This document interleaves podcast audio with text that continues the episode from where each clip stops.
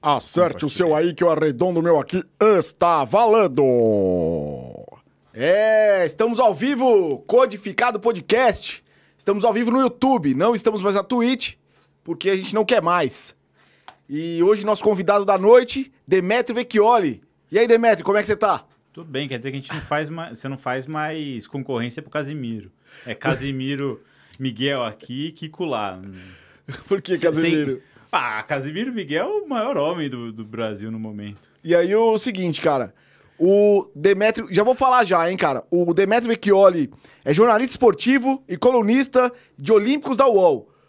O Instagram do Demetrio, pessoal, é arroba Demetrio Prado, tá aí na tela. E o, a- o outro Instagram do Demetrio é arroba olhar underline olímpico, é isso? Isso, e no Twitter também. Na verdade, todas as redes sociais é arroba olhar underline olímpico. Quem procurar vai me achar, vai achar no Instagram, onde eu posto menos, no Twitter, onde eu posto bem mais o tempo todo. Show de bola, cara. E lembrando também pra galera que tiver entrando aí no chat ao vivo junto com a gente, por favor, dê um likezinho e se inscreva no canal pra ajudar o nosso canal que tá subindo, tá voando, hein?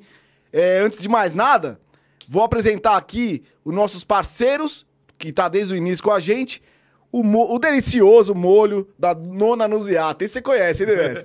Conheço Hã? bem, já comi bastante. É orgânico, sem Conservante. Sem conservantes. Esse é o melhor molho de todos, cara. Se você gosta de massa. É que falar pro Demetrio agora é sacanagem, né? Mas gosta de pasta, cara, que é um molho original, tomate. Porra, é o melhor, cara. Nona Nuziata tá aí na tela também o molinho dela, o Instagram pra você entrar lá e provar, hein, cara. E lembrando que no final de dezembro, esse aqui é o saquinho do molho. A gente tá- a gente tá com a promoção. Eu quero o saquinho do Kiko, entendeu? Então nós vamos Mas, sortear. mas não vem assim amassado, né? Não, não, Ah, o, o tá, saquinho não, veio de o boa. saquinho bom. Ah, tá, não, de boa. E falando de coisa boa, cara, vamos falar um pouquinho aqui. CIF Insumos Agrícolas. Rui Dairo, um abração pra você que tá assistindo a gente aí. Se você tem hortinha, gosta de plantar, cara, fertilizantes, insumos, insumos em geral, é, substrato, CIF Insumos Agrícolas também é a nossa melhor opção, ok? E vamos lá, Codificado Podcast, nosso Instagram também tá aí com vocês na tela. E hoje nosso convidado da noite é ele, o cara que a gente tá atrás faz tempo, hein? Demetrio Vecchioli. E aí, Demetrio, como é que você tá, cara? Tô bem. Tô aqui com o meu caderninho de perguntas. Você colocou todas as perguntas que precisa fazer? Mais aí? ou menos, cara. Estamos aqui, a gente fez poucas, mas bo- poucas e boas. Nossa, mas pra mim não cabe... aí caberia uma frase só, precisa fazer uma letra grande, pequenininho, não... pouco espaço. Cara, me fala uma coisa. Como é que você entrou aí nessa vida de jornalista? É, eu sempre quis ser jornalista, acho que nunca passou nada pela minha cabeça que não fosse ser jornalista, contar história. Aí acho que a única dificuldade que eu tive pra saber o que se ia ser jornalista foi passar no vestibular e depois entrar no mercado, lógico. Mas foi um caminho natural sempre. E você já co- cobriu duas Olimpíadas, é isso? Você foi pra segunda Olimpíada agora? É.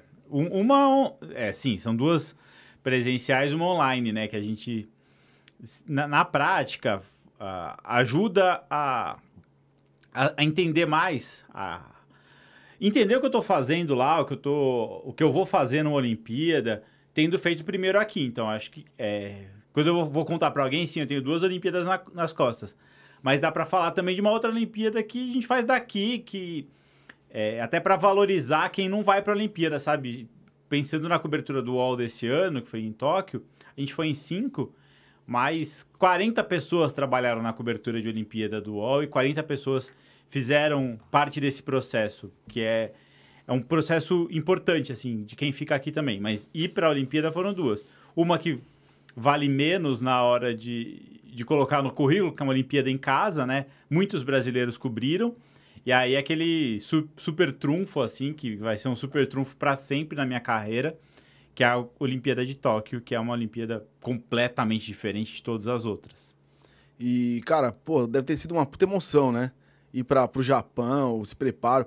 É, a Olimpíada que você. ah, Eu não sabia disso, cara. Então a primeira Olimpíada que você teve, que você, você fez pela internet. É, então, porque assim, quando eu tava eu, em 2012 na Agência Estado, a gente acompanhou a Olimpíada, O Estadão tinha repórteres lá em Londres, mas eu passei o dia inteiro aqui escrevendo sobre a Olimpíada. É uma forma de cobrir também, assim. É, é lógico que é muito diferente de estar lá, mas quem for procurar textos sobre os Jogos de 2012 vai achar muitos textos meus é, daqui de São Paulo, assistindo as competições daqui, é, assistindo pela televisão, contando histórias daqui, tentando dar furos daqui, contando histórias diferentes a partir daqui de São Paulo, mas também conta com uma cobertura. É lógico, é muito diferente de cobrir em loco, que é uma experiência que aí sim você carimba o passaporte, carimba o currículo e tal. E das duas, qual a diferença, assim, a maior diferença? Você tá fazendo... É, foi no Rio, né? A, a primeira que você fez? Sim. E a segunda agora no Japão. Qual, você trabalha menos no Japão, você estando lá, ou você trabalha igual, tipo, você trabalhou no Rio que tá aqui? Eu acho que essa Olimpíada foi tão diferente de tudo, assim, eu acho que... É, as duas são Olimpíadas diferentes. Eu acho que quem pegar tem cinco Olimpíadas pelas costas, ou uma pessoa que tenha duas, que não seja essas duas, é muito diferente. Porque a Olimpíada do Rio ela foi uma Olimpíada muito intensa para o brasileiro, assim. É, e também é muito. É, não, não é que é fácil, mas é muito mais tranquilo quando você está em casa e você consegue ir comer na churrascaria e você conversa muito fácil com, com o porteiro, você precisa entrar no portão você está perdido, você pergunta para qualquer, qualquer um na rua. É, é muito mais fácil quando você está em casa e quando você sabe o, que você precisa fazer. Quando você está fora, é mais difícil. Então, acho que não, não existe um fator de comparação entre uma Olimpíada no Rio e uma Olimpíada, a Olimpíada de Londres, sei lá. Não fui para Londres, mas usando como comparação. E a Olimpíada de Tóquio é uma Olimpíada completamente diferente de todas as outras da história. Porque foi uma Olimpíada onde a gente não pôde fazer quase nada. Então é uma Olimpíada onde a gente não podia sair na rua, era uma Olimpíada onde não tinha torcedor, não tinha pessoas para a gente conversar. Era uma Olimpíada com poucos jornalistas, era uma Olimpíada sem, sem contato tão direto com os atletas, né? Tinha pelo menos dois metros de distância dos atletas. E que eu acho que nunca, tomara, nunca, nunca tem uma Olimpíada igual a essa. Só que fazer uma cobertura no Japão significa trabalhar duas vezes, né? Porque uh, eu acordava sete e meia, oito horas da manhã, para estar tá trabalhando lá às 8, na, na pior das hipóteses, 8 e meia tá trabalhando, tá no mínimo ligado, e o dia acabava às 10 de trabalho no Japão. Só que 10 horas da, da noite do Japão era 10 horas da manhã do Brasil, que era quando começava a, a, até a notícia que precisava no Brasil. O público brasileiro estava acordado e queria consumir notícia.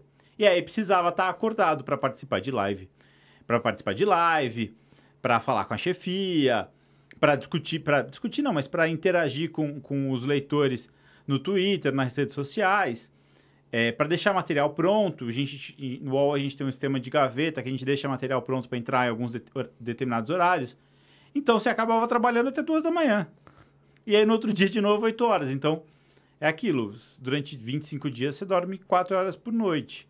Mas é, é, é assim meio que sempre. Numa Copa do Mundo também é assim essa teve o fator de, de horário do Brasil. É um, é um horário ruim, porque a gente está trabalhando três horas da manhã de lá, da, da, daqui do Brasil, mas lá tá bombando, três da tarde. Aqui tem pouca gente assistindo. Só que quando tem gente ligada aqui, a gente está tentando dormir lá, e aí não consegue. E aí o chefe pergunta, e aí sai coisa lá, o chefe vem, vem querer saber o que, que a gente pode fazer, e vai, vai adiante. Cara, mas é muito foda, né? Tipo, então você trabalha é, é mais difícil para vocês, jornalista, do que para o atleta, que chega lá focado em fazer o que tem que fazer e ir embora. Você tem que ficar cobrindo o tempo inteiro. Explica um pouquinho aí, cara, eu, pra mim, assim, eu sou leigo demais no assunto. Como é, que, como é que funciona? Você sai do Brasil, vai pro Japão, e aí você tem que ficar. Qual que é o processo do jornalista que vai cobrir uma Olimpíada? Bom, Fala um pouquinho aí para um leigão, assim, para quem não sabe. Bom, a gente vai chegar numa Olimpíada normal, tá? Vamos esquecer um pouco, um pouco da pandemia. Você vai sair, vai chegar lá no país, vai pro, seu, vai pro hotel tal. Aí tem um lugar chamado MPC, que é Media Press Center. Todo grande evento tem isso. Então, uma Copa do Mundo tem, uma Olimpíada tem, um grande campeonato mundial tem. Que é um, um prédio, uma redação, onde trabalham jornalistas de forma geral. E essa redação é muito grande. Cara, eu não consigo explicar, assim, tipo... Se a gente pensar numa quadra de basquete, deve dar umas 10 quadras de basquete, de jornalista sentado trabalhando. Do Media Press Center, tem um prédio ao lado que é a OBS. Ah, tem o prédio da OBS e tem o prédio das emissoras. Então, pensa que existem três tipos de jornalista na Olimpíada. O jornalista que sou, tipo eu, que, que tô, sou de um site, de um, de um jornal, de um podcast, de alguma uhum. coisa do tipo, que vai lá para contar as histórias. Tem o jornalista que ele é de uma emissora detentora de direitos. Então a Globo comprou os direitos. Então ela tem o direito de mandar repórter que tem um acesso privilegiado e fica, tem, um, tem um espaço especial num prédio especial e tem a OBS. Imagina que a gente só, você só está assistindo a Olimpíada daqui do, do Brasil porque alguém está transmitindo esse sinal, está filmando e está mandando para cá com a legenda tal. Uhum. Isso quem faz é uma empresa chamada OBS. E a OBS é gigantesca. Então, num, num ginásio de ginástica, tem 200 pessoas da OBS trabalhando para que você receba aqui essa. Toda a transmissão, todo o processo de, de aí, imagem, de áudio. Daí, da onde tem esses, uh, esses, uh, esses três grupos ficam, que é uma, uma, base, tem um hub de ônibus. Imagina um terminal de ônibus gigantesco, gigantesco, que saem 10 ônibus a cada 10 minutos, mais. Saem 50 ônibus por meia hora, até mais, eu acho. E esses ônibus eles vão ligar para os ginásios. Então, eu quero ir. Hoje, a minha escala, o meu chefe decide lá. De manhã vai ter atletismo, vai ter judô, vai ter tênis de mesa, vai ter handball. A gente tem quatro. Ele vai falar: bom, então de manhã você vai para esse lugar, você vai para aquele. E a gente vai para o que a gente considera mais importante dentro da nossa cobertura. Então, a gente vai nos jogos de vôlei do Brasil, a gente vai nas provas de natação e atletismo que o Brasil tem chance, na final da ginástica Uh, se um brasileiro passou para as oitavas de final do tênis de mesa. Quem, né? quem escolhe isso? É você? É a chefia. Ah, tá. Eles escolhem para onde você tem que ir, cobrir. Isso. Uh, isso numa, numa equipe grande, assim. A gente estava em cinco. É, na verdade, quatro repórteres e uma, uma apresentadora de TV. É, mas, sei lá, o Estadão foi em dois repórteres. Aí eles têm um pouco mais de autonomia e é meio óbvio, assim, onde que você vai. Uma vez definido isso, então eu sei que hoje cedo Amanhã cedo eu tenho que ir na canoagem. Então eu vou ter que ir no Isaquias. Então eu vou acordar, tomar um café da manhã no hotel tal. Eu vou pegar um ônibus do meu. Que sai da porta do meu hotel e vai até esse hub. Então esse ônibus passa de meia meia hora. Então, nove e meia da manhã eu pego esse ônibus, eu vou pro hub. Nesse hub, terminal de ônibus, eu vou ficar esperando um ônibus que eu sei o horário dele. Ele vai sair do terminal da, da plataforma 52 às 10h25. É, eu sei que ele vai chegar 10 e 11 horas no, no, na canoagem. Aí, uma vez na canoagem, é, cada... Eles chamam de venue, que cada um desses prédios é uma venue. Então, tem a venue da, da canoagem. Uhum. E cada uma dessas venues, ela é independente. Então, tem lá um restaurante, um centro de, de segurança, uh, um local para os trabalhadores ficarem, um local para os voluntários ficarem, o local onde vai trabalhar o OBS, uma sala de imprensa, uma tribuna de imprensa. Tudo isso, se a gente ignorar que tem público, essa Olimpíada foi uma Olimpíada sem público, se a gente pensava vendo e da canoagem, durante a prova de Isaquias tinha umas 500 pessoas lá trabalhando. Porque você coloca policial, você coloca motorista de táxi, motorista de ônibus, motorista de carro oficial, uh, árbitro, jornalista, quem vai servir a comida para o jornalista, quem vai cuidar para ver se a internet do jornalista está funcionando, quem vai cuidar se vai ter comida para o cara que cuida da minha internet, quem vai cuidar da saúde do cara que está servindo comida para o cara da internet para Caraca, velho. Nisso é uma estrutura de 500 pessoas numa Vênus e, e precisa ter ônibus para levar toda essa galera que também faz esse percurso de um outro hub de ônibus para lá, o meu hub é só de imprensa então, é tudo isso para a gente conseguir chegar lá e contar uma história. Então, o Isaquias vai competir, eu assisto a prova. No caso da, da, da, canoagem, por exemplo, é meio. Não faz muito sentido você ficar vendo uma prova de, de mil metros. Você não consegue ver o cara vindo de lá. Uhum. Você vai assistir um pedaço da prova pela televisão, pelo telão, e depois na chegada, você, talvez, se for uma prova importante, você vai lá olhar. Ele sai da, da, da água e ele vai passar pela imprensa. A gente chama de caracol. Imagina um monte de gradil e ele vai e volta, vai e volta, vai e volta. E aí, uma emissora de televisão, ela paga para ter o direito de colocar a câmera na primeira fileira lá. Então, a Globo, um evento importante, para ficar na Vênus da canoagem, ter canoagem em remo. A Globo paga para ser a primeira a pegar o cara da canoagem. Então, o Isaquias saiu da água, tá ao vivo na Globo. Na, no remo, ele até vai, mas ele vai ficar na última posição. Meu, dane-se o remo, o Brasil não vai ganhar nada mesmo. Depois de passar por todo mundo, ele passa pela imprensa escrita oficial, pelas agências de notícias. Aí ele vai chegar na imprensa brasileira. A gente vai pegar a declaração dele, vai gravar, fazer uma entrevista, pegar um áudio.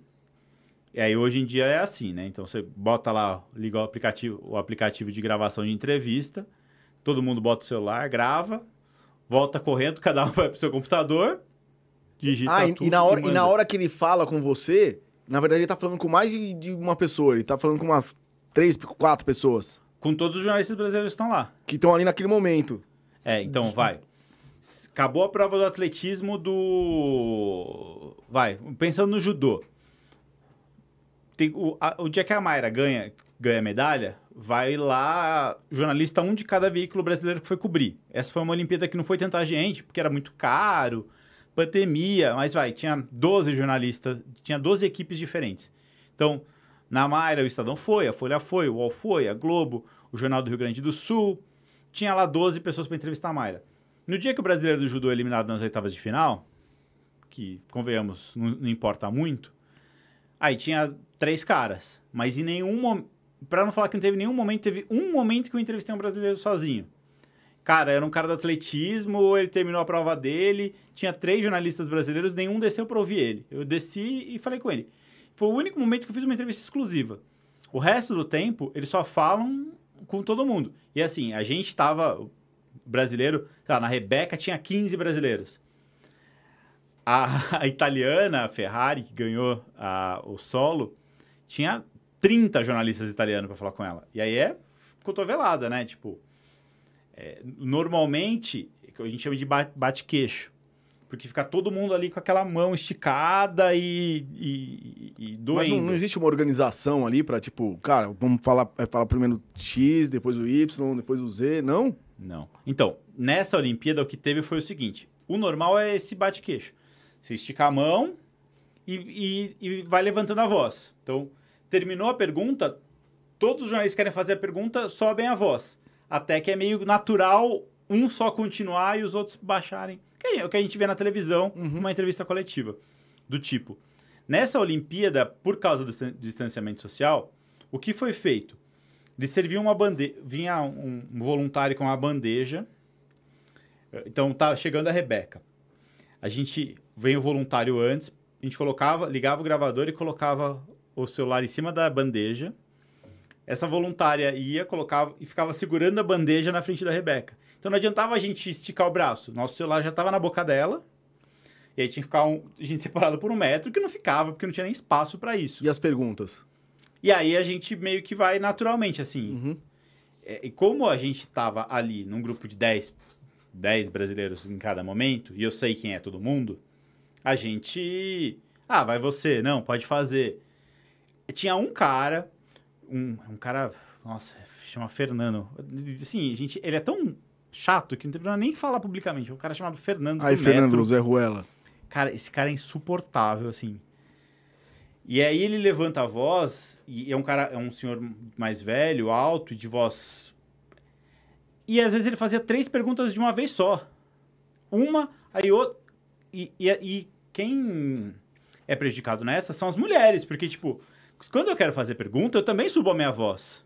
Elas não conseguem, porque a voz delas não é a, forte igual a nossa. Uhum. Teve um momento da ginástica, eu acho que foi inclusive uma das medalhas da Rebeca. No primeiro dia ele fez isso. Três perguntas. Aí eu, cheguei, eu mesmo cheguei no assessor do COB e falei, cara, seguinte.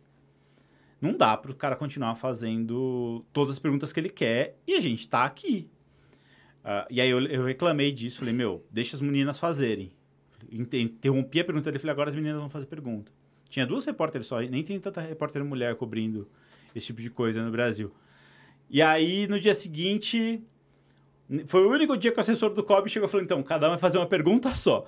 A gente sempre soube que é uma pergunta só, mas nesse dia precisou de uma regra, que era pra falar, viu? Porra, putz, puta trouxa, né? Mano, não é pra você fazer mais de uma pergunta, entendeu? E- É, o problema é você, porque a gente, os outros, a gente tá ali, a gente sabe quando qual é a pauta relevante de alguém ou meu, Da, da onde que é esse cara aí? ele é do jornal Metro. Sabe aquele jornalzinho que distribui Puta jornalzinho de bosta. tá? aí, Fernando, o jornal Metro ainda quer fazer três, velho. Aí, aí família. e aí, cara, e aí vocês ficam ali. Ah, agora foi mais organizado até. Foi melhor pra vocês, né? Foi, nesse não, esquema. E assim, quando a gente, quando a gente tá entre a, a gente e os brasileiros, a real é que a gente se respeita e a gente conhece o trabalho de cada um. Então vai, falando aí na ginástica, um eu queria fazer um perfil de um cara do Diogo Soares, lá que é o menino novo da ginástica. Ninguém tinha ma matéria pra falar com ele. Aí eu cheguei caras, pros outros colegas e falei: "Meu, eu vou fazer umas perguntas pra ele. Consegue manter não usar essas respostas?" Posso fazer? Pode. Todo mundo ouviu as, as perguntas, todo mundo tem as respostas, e ninguém usou. E se tivesse feito comigo também, alguém falou, ó, eu vou fazer umas perguntas aí, não usa. Tudo bem, porque a gente sabe que todo mundo ali está tentando garantir o seu. Todo mundo ali depende daquilo para subir na carreira, para se manter no emprego. É, é o, é o trabalho de todo mundo. E ali a gente não quer. Eu não ganho nada prejudicando o trampo do, do cara da Folha, que é meu concorrente, mas é meu amigo. Eu não quero. Não ganho na, eu, pelo contrário, eu quero que o trampo dele seja o melhor possível pra gente falar mais de esporte olímpico. É, quanto mais espaço tiver de esporte olímpico, melhor. Então, aí é muito na brodagem mesmo. E, e assim, né, cara? Pô, vai, são cinco perguntas pro atleta. Se vocês se organizarem, fazer cinco perguntas pica, porra, fica legal pra caramba, porque na verdade vai ver sua mãozinha lá, vai ser como você tivesse feito essas cinco perguntas legais, né? Não, e mais do que isso, assim, é, eu sei qual, qual é a minha pergunta. Eu, tenho, eu fiz uma pergunta, eu tenho outra pra fazer. Ou eu não tenho nenhuma pra fazer. Falo, cara, a minha pergunta é: e aí, tá feliz? Pô, mas será que vale a pena eu fazer ou espero ver se os caras têm uma pergunta melhor? Porque, cara, eu não tenho nada. Na real, eu não tenho nada pra perguntar de, de, de bom. E aí o que atrapalha é o cara que chega lá e fala: Meu, então, me conta sobre a sua mãe. Aí você fala, meu, essa, essa pergunta não serve pra ninguém. O cara acabou de ganhar a medalha, tem cinco perguntas, a gente precisa fazer perguntas que a gente vai usar. Ou, ah, me conta como você, sei lá, pra Rebeca, mantendo a história da Rebeca. Ah, Rebeca, conta pra mim como que você conheceu- começou na ginástica. Não, todo mundo já sabe como a Rebeca co- começou na ginástica, porque a gente já conhece a história dela. A gente, é- essa declaração do- de como ela começou na ginástica, naquele momento não é relevante. Se eu chegar aqui pra ela e falar, mano, Rebeca, a gente tem duas horas pra conversar, eu vou chegar, Rebeca, me conta como você começou na ginástica. Mas se eu tenho cinco perguntas, Lógico, não é o momento, né? eu já sei res- essa resposta, eu sei. Uma coisa, quando a gente está fazendo uma entrevista, uma coisa é você perguntar coisa que você já sabe para você mostrar pro cara aqui, falando, ó, ó eu, eu sei a história, mas o meu ouvinte não sabe, então eu vou, vou perguntar, conta aí. Outra coisa é você sabe, você precisa tirar declarações novas. E aí você faz perguntas muito específicas de fatos novos. E, cara, no Japão, com esse lance da pandemia, como que vocês resolveram assim? Porque tinha aquele lance de, de você ficar preso num setor, não tinha? Que o cara ficava te monitorando. Porque eu falei com o Testa, o Thiago Testa, ele é fisioterapeuta da natação da, nossa- da nossa seleção aí. E ele veio aqui, ele, a Josi e tal.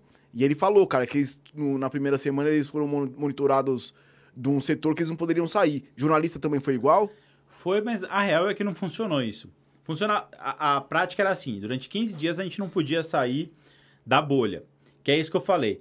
O ônibus, o, o hotel, o ônibus, o centro de mídia e o terminal de ônibus, o ônibus até a, a e a Venue. O ônibus, e a gente podia sair durante 15 minutos para comprar comida para comer no hotel.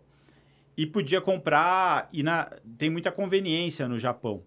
É, eles chamam de conveniência, é, é menos uma conveniência de posto de gasolina e mais um mercadinho. Mas esses, esses mercados de bairro que tem agora, extra, o extra peque- pequenininho, pão de açúcar e tal. É, e aí a gente podia fazer isso e a gente tinha que baixar um aplicativo que a gente autorizava ca- os caras a controlar nosso GPS. E aí a gente ficou morrendo de medo de se saísse dali a gente ia ser pego. É, e na prática o que aconteceu foi que E não existia Seria o quê? Seria preso? a gente poderia ser deportado. Então não tinha essa regra, porque é assim, meu, você corre risco de perder sua credencial. A credencial é seu visto de trabalho. sem, visto, sem o seu visto de trabalho, você ser deportado. Uhum. É, o, o- a Olimpíada não pode falar, eu vou te deportar. Mas ela pode falar, eu vou te tirar a credencial, e o governo japonês fala, quem não tem credencial, eu vou deportar. Então a gente sa- sabia que era um risco, sabia que podia ser punido, podia falar, ó, dois dias sem trabalhar. E aí, dois de 15, ferrou. E aí, o que a gente foi perceber? O pessoal que chegou antes, no, Ja- no Japão, jornalistas, eles teve um controle mais rígido, assim. Então, no hotel, os caras saíam do hotel, tava lá. Kiko saiu às 19h15. E aí, a hora que chegava, tava lá, Kiko voltou às 19h29. Ah, tinha uma, um... Tinha um controle. A gente chegou muito em cima da hora, a gente chegou a quatro dias da Olimpíada. E já não tinha, na real, não tinha esse controle, não. E aí a gente, só que a gente sabia que não podia. E aí o que, o que acabou rolando foi a gente foi testando o sistema. Então vai assim, o, o meu hotel ficava dentro de um shopping center. É, um shopping pequenininho, mas tipo, era logo embaixo. Então, meu, vou ali no, no tinha um supermercado, de fato, no shopping. Pô, fui, le- levou 25 minutos, ninguém falou nada. Pô, já sei que não é 15. No- Fui no. Fui de uma arena para outra andando. Em tese não podia, só podia ir de ônibus. Eu teria que. Duas arenas vizinhas, elas são estruturas diferentes. Eu preciso sair dela, voltar pro terminal de ônibus, leva 40 minutos, esperar o ônibus da outra. Eu falei, mas eu vou a pé. Dava 25 minutos. Não deu nada. Ou seja, eu andei na rua e não deu nada. E aí, nessa, a gente vai percebendo. É lógico que aí, mesmo sabendo disso, eu tomei todo cuidado. Eu sabia que eu não podia andar de, de metrô. Se eu entrasse no metrô, ninguém ia perceber. Porque o, o- a pessoa do metrô, primeiro que ela não sabe se eu sou brasileiro morando lá, se eu sou visitante e tal. Mesmo se eu tivesse com credencial, não tem como a pessoa saber se eu tô lá 15 dias, a 10 dias, a 8 dias, a 5 dias. Mas o, o monitoramento lá... Em tese, então, mas esse mo- monitoramento, não- na, na real, ele não existia. Ninguém, porque não tinha gente pra olhar. Como que alguém vai ficar olhando? N- não é CIA, tá ligado? Não, olha Já- só, gente, o Demet saiu daqui, tá Você acha- piscando. Ah, mas você acha que o Japão não tem? Não, então não tinha. Você não assistia Jaspion? Ele- tinha, tinha 20 mil pessoas, eles não tinham como monitorar isso. Não, não dava, não dá. Tanto que não rolou. E é assim, eu sabia, eu sabia que se eu fosse pro metrô não ia dar merda nenhuma. Só que eu sabia que eu não podia ir. Então eu não fui. Agora, assim, pô, é, eu, eu não eu precisava ficar 15 minutos pra comer. Ah, eu ficava uma hora. Eu sei que eu não tava le- colocando ninguém em risco. É, é isso, tipo, sabia que eu se eu ficasse uma hora comendo, sentado no, no, no restaurante do lado do meu hotel, eu não tava colocando ninguém em risco por causa disso. Mas eu sabia que se eu fosse no metrô, talvez eu colocasse. Então a gente ponderou de boa, assim. Pro pessoal que tava no, dentro da bolha de atletas, aí não tinha como, porque não, não podia sair da Vila Olímpica. Tipo, não é. No meu caso, eu podia sair do hotel para ir no, na conveniência, ficar 15, 20 ou uma hora ou, ou o dia inteiro. Eles não podiam, eles só podiam sair de ônibus e voltar de ônibus. E do ônibus é só da porta do ônibus para a piscina, da piscina para a porta do ônibus. Então eles não tinham nem chance de, de sair desse sistema. E muito louco, né? Japão, você curtia assim comer as, as comidas japonesas? Tinha cerveja fácil para beber? Como é que funcionava? Então, é, come-se muito a comida do- da conveniência. É muita comida de conveniência. A galera, de fato, sai do trampo, passa na conveniência e compra o- a coisa que vai ser a janta dele. Então, a gente, eu também fazia isso. E tem o seguinte, os restaurantes eles só podiam funcionar até as 8 horas da noite. No centro, assim, na, é foda falar de centro numa no- na maior metrópole do mundo. Tem muitos centros, Tóquio. Mas nas áreas mais bombadas, mais populares, mais movimentadas, os restaurantes viravam, estavam virando madrugada, mesmo proibido. Eles falavam, meu, eu prefiro pagar a multa do que fechar e ficar no prejuízo. A multa era, era um valor baixo de, sei lá, 100 dólares por dia. Um negócio assim, era melhor o cara abrir e pagar a multa. Na minha região, era uma região já de poucas coisas, espaçadas tal. E os restaurantes não, não, não ficavam abertos. Então, hora que eu voltava do trampo, tipo, do trampo, voltava da, da minha agenda diária, 10, 11, meia-noite, já tava tudo fechado. Então, só tinha a opção de comer. E aí, cara, tem umas bandejinhas de comida japonesa que era ótima. E o que eu senti falta era de pão, assim, não tinha muito O pão. que, que, que tinha nos- no, no prato, assim? Pra galera que nunca foi pro Japão, assim, o que, que, que tinha de diferente da... do prato eu- brazuca? Então eu não sei nem o que era aquela comida, tipo, porque, porque tava escrito em japonês, sei lá o que tava. Caracol. Tinha caracol.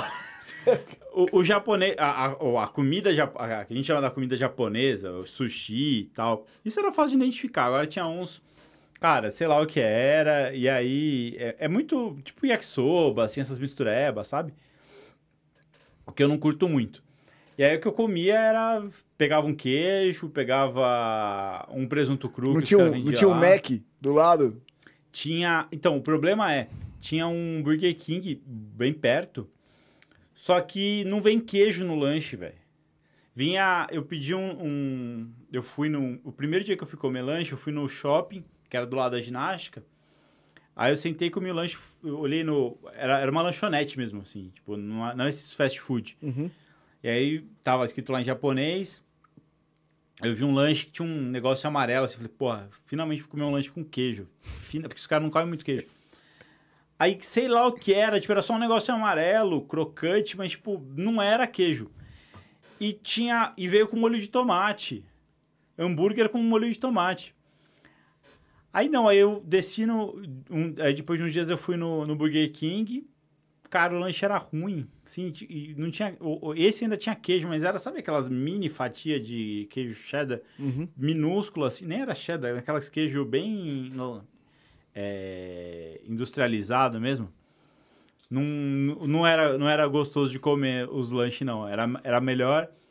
As, as refeições gostosas que eu fiz foi ir no rodízio japonês. Rodízio de sushi mesmo, normal? É. É, que Então, é porque é diferente, porque o rodízio dos caras é... é- é- aí é verdadeiro rodízio, porque a comida fica passando e você vai, você vai pegando o que você quer. Então tem uns trenzinho que fica rodando assim o restaurante inteiro. Uma Uma esteirinha? esteirinha, é. Aí você vai tirando a esteirinha. E aí o sistema de, de, de medir é muito louco, assim, tipo, você vai pegando um prato, são pratos do mesmo tamanho, e eles nem são tipo um verde um azul. Ele é um com, com alguns detalhes em azul, o outro com algum um desenho que, esverdeado.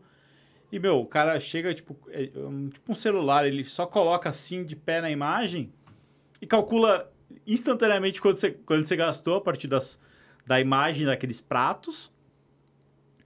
E, e aí bota lá, então. O cara faz assim, 30 dólares. Sabe, tipo, sai na hora.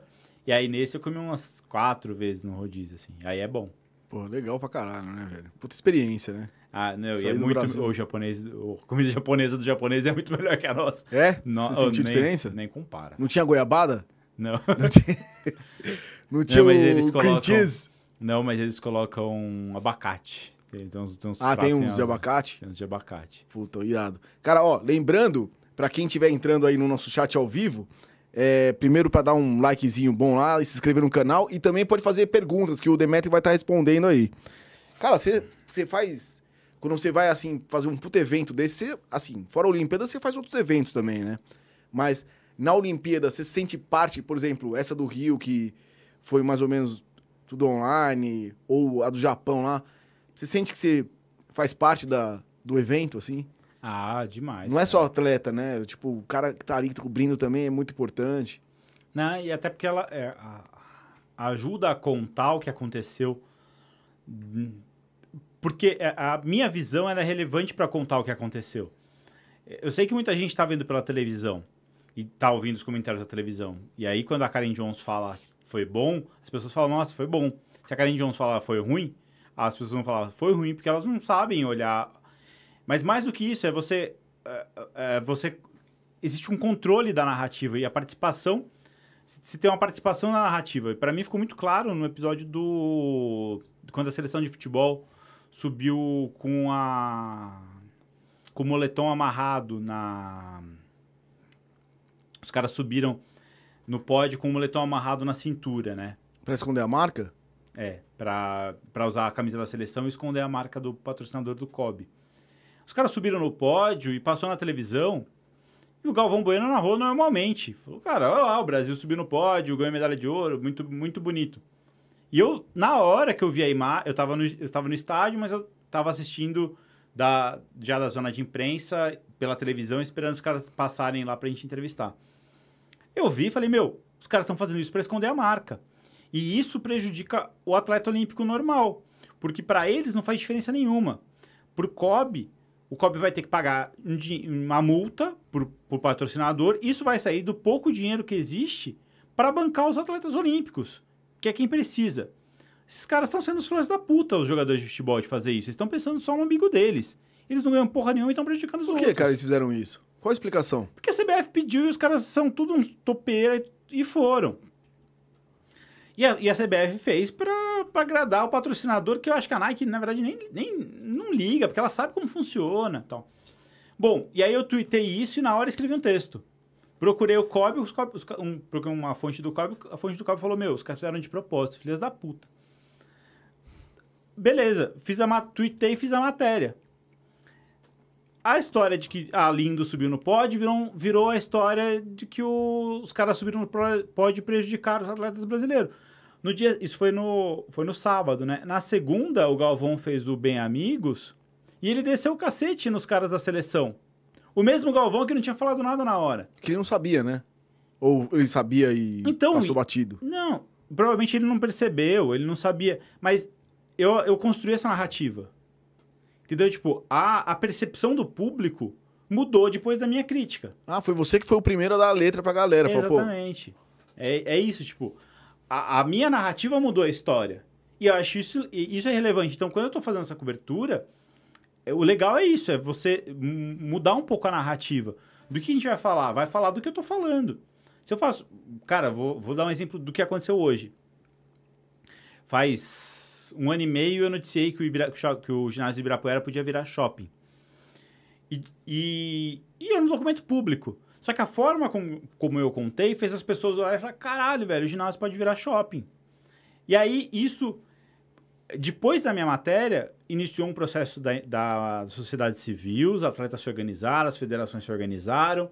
Chegou no final, hoje saiu que o IFAM tombou o ginásio de Ibirapuera, o, o, não vai mais virar shopping, porque não, não vai vai ser protegido.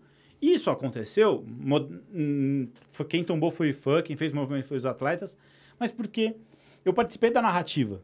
Então eu sou parte disso, eu não sou atleta, eu não faço parte do IFAM, eu não faço parte de federação, mas eu ajudei a, a, a quando for contar a história do, Ibira, do Ibirapuera, eu sei que eu tive uma participação importante na história do Ibirapuera. E assim como eu sei que eu tive uma participação importante na história da Olimpíada, porque eu também ajudei a construir a narrativa, pode ser um detalhe de uma história. É, que é um detalhe que eu contei, um outro colega meu contou outro detalhe, e a gente, junto, a gente construiu a narrativa do que foi a Olimpíada, do que a gente contou, porque quando você olha a Olimpíada, você não está só olhando a imagem e tirando você sozinho suas conclusões. Você tira suas conclusões do que aconteceu na Olimpíada a partir das informações passadas pela gente e pelos comentários feitos na televisão. A, assim, ainda que seja indiretamente.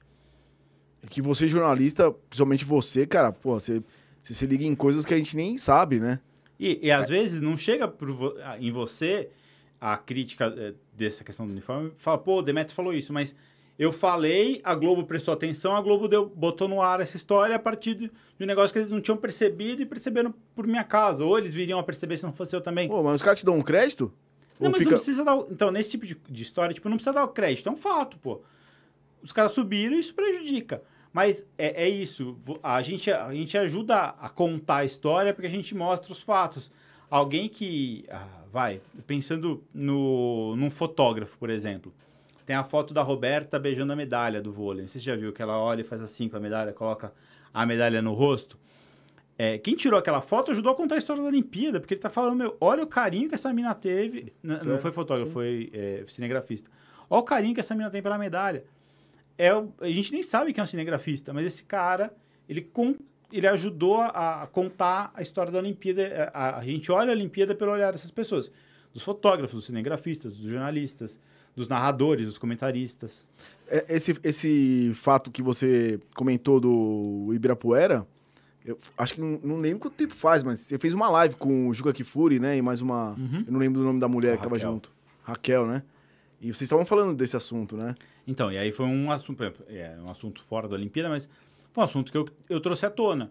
Ninguém tinha contado que o Ibirapuera ia virar um shopping center. Eu contei. E deu. E depois disso que as pessoas se mobilizaram. Talvez se eu nunca tivesse contado, hoje a gente estaria com o Ibirapuera privatizado. não é assumir eu a res- responsabilidade, os méritos. Mas eu sei que eu tive participação na história. Eu acho que isso é muito legal, assim. Isso é, é fundamental. Ó, o Medina, por exemplo, a história toda do Medina. É, eu fiz críticas muito duras quando saiu a história da, da Yasmin, de cara. Falei, cara, ele é- tá sendo um bebê chorão. Não usei esse termo, mas. E eu ajudei a pautar a narrativa de que ele estava errado e por que, que ele estava errado.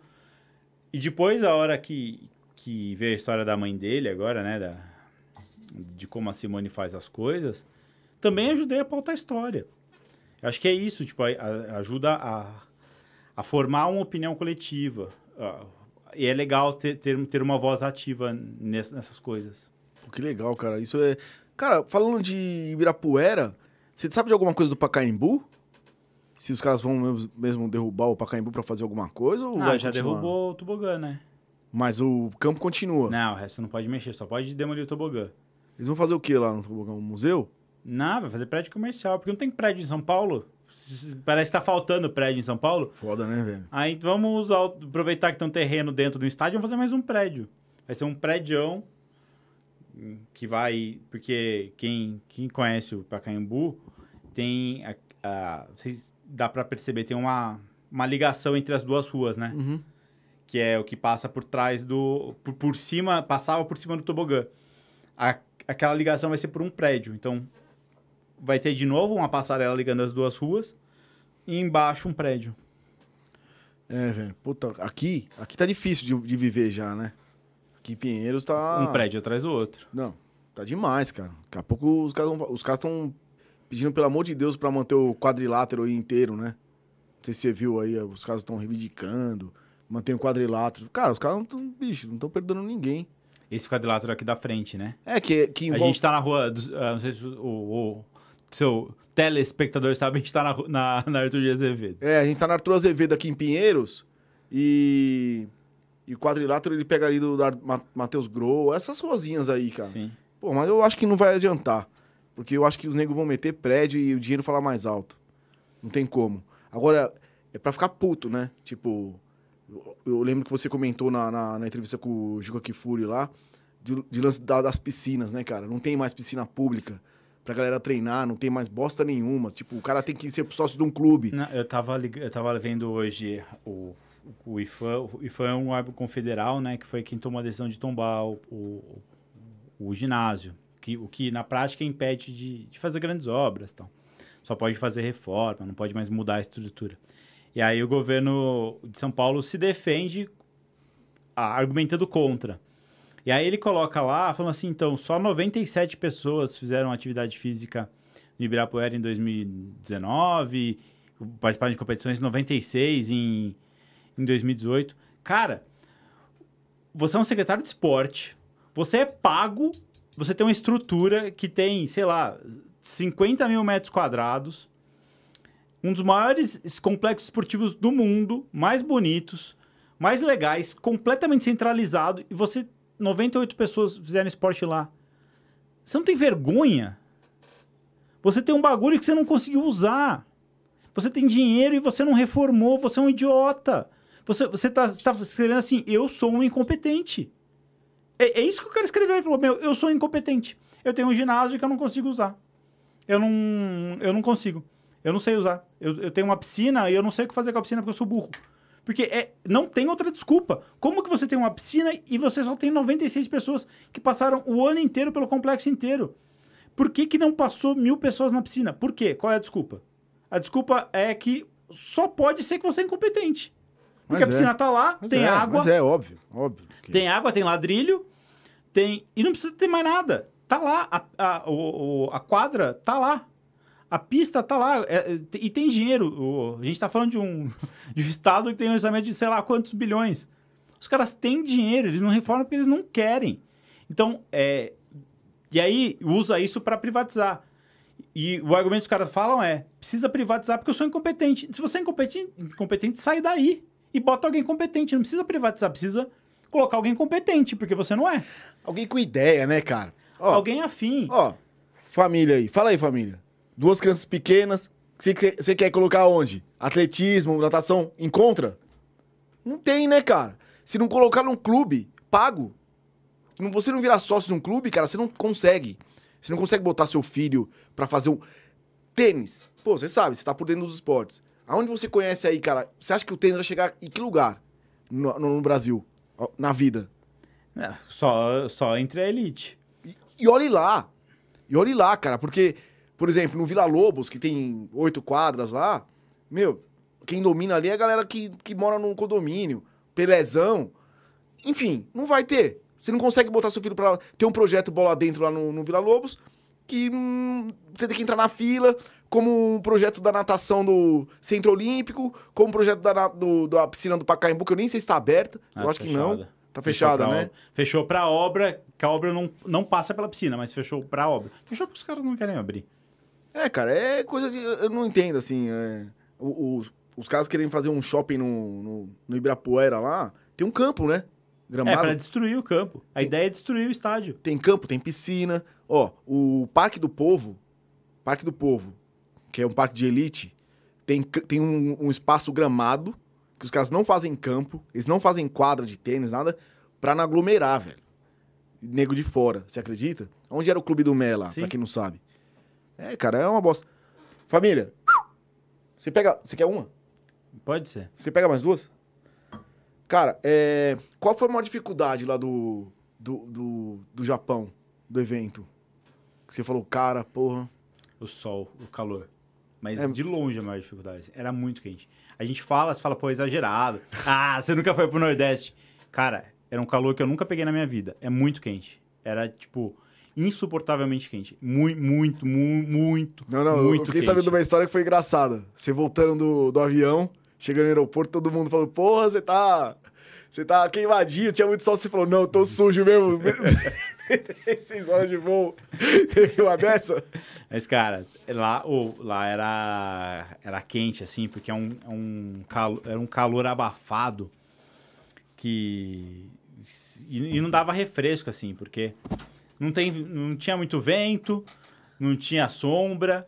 Cara, era insuportável. E aí e, e a, gente fica- a gente até ficava, tipo, numas áreas com ar-condicionado, mas, meu, na canoagem, por exemplo, era embaixo de sol, fazendo embaixo de sol. Eu tentei ir no, no basquete 3x3, que a cabine de imprensa era no solão mesmo. Cara, não dava pra sentar no banco. O banco era quente que não dava pra colocar bunda.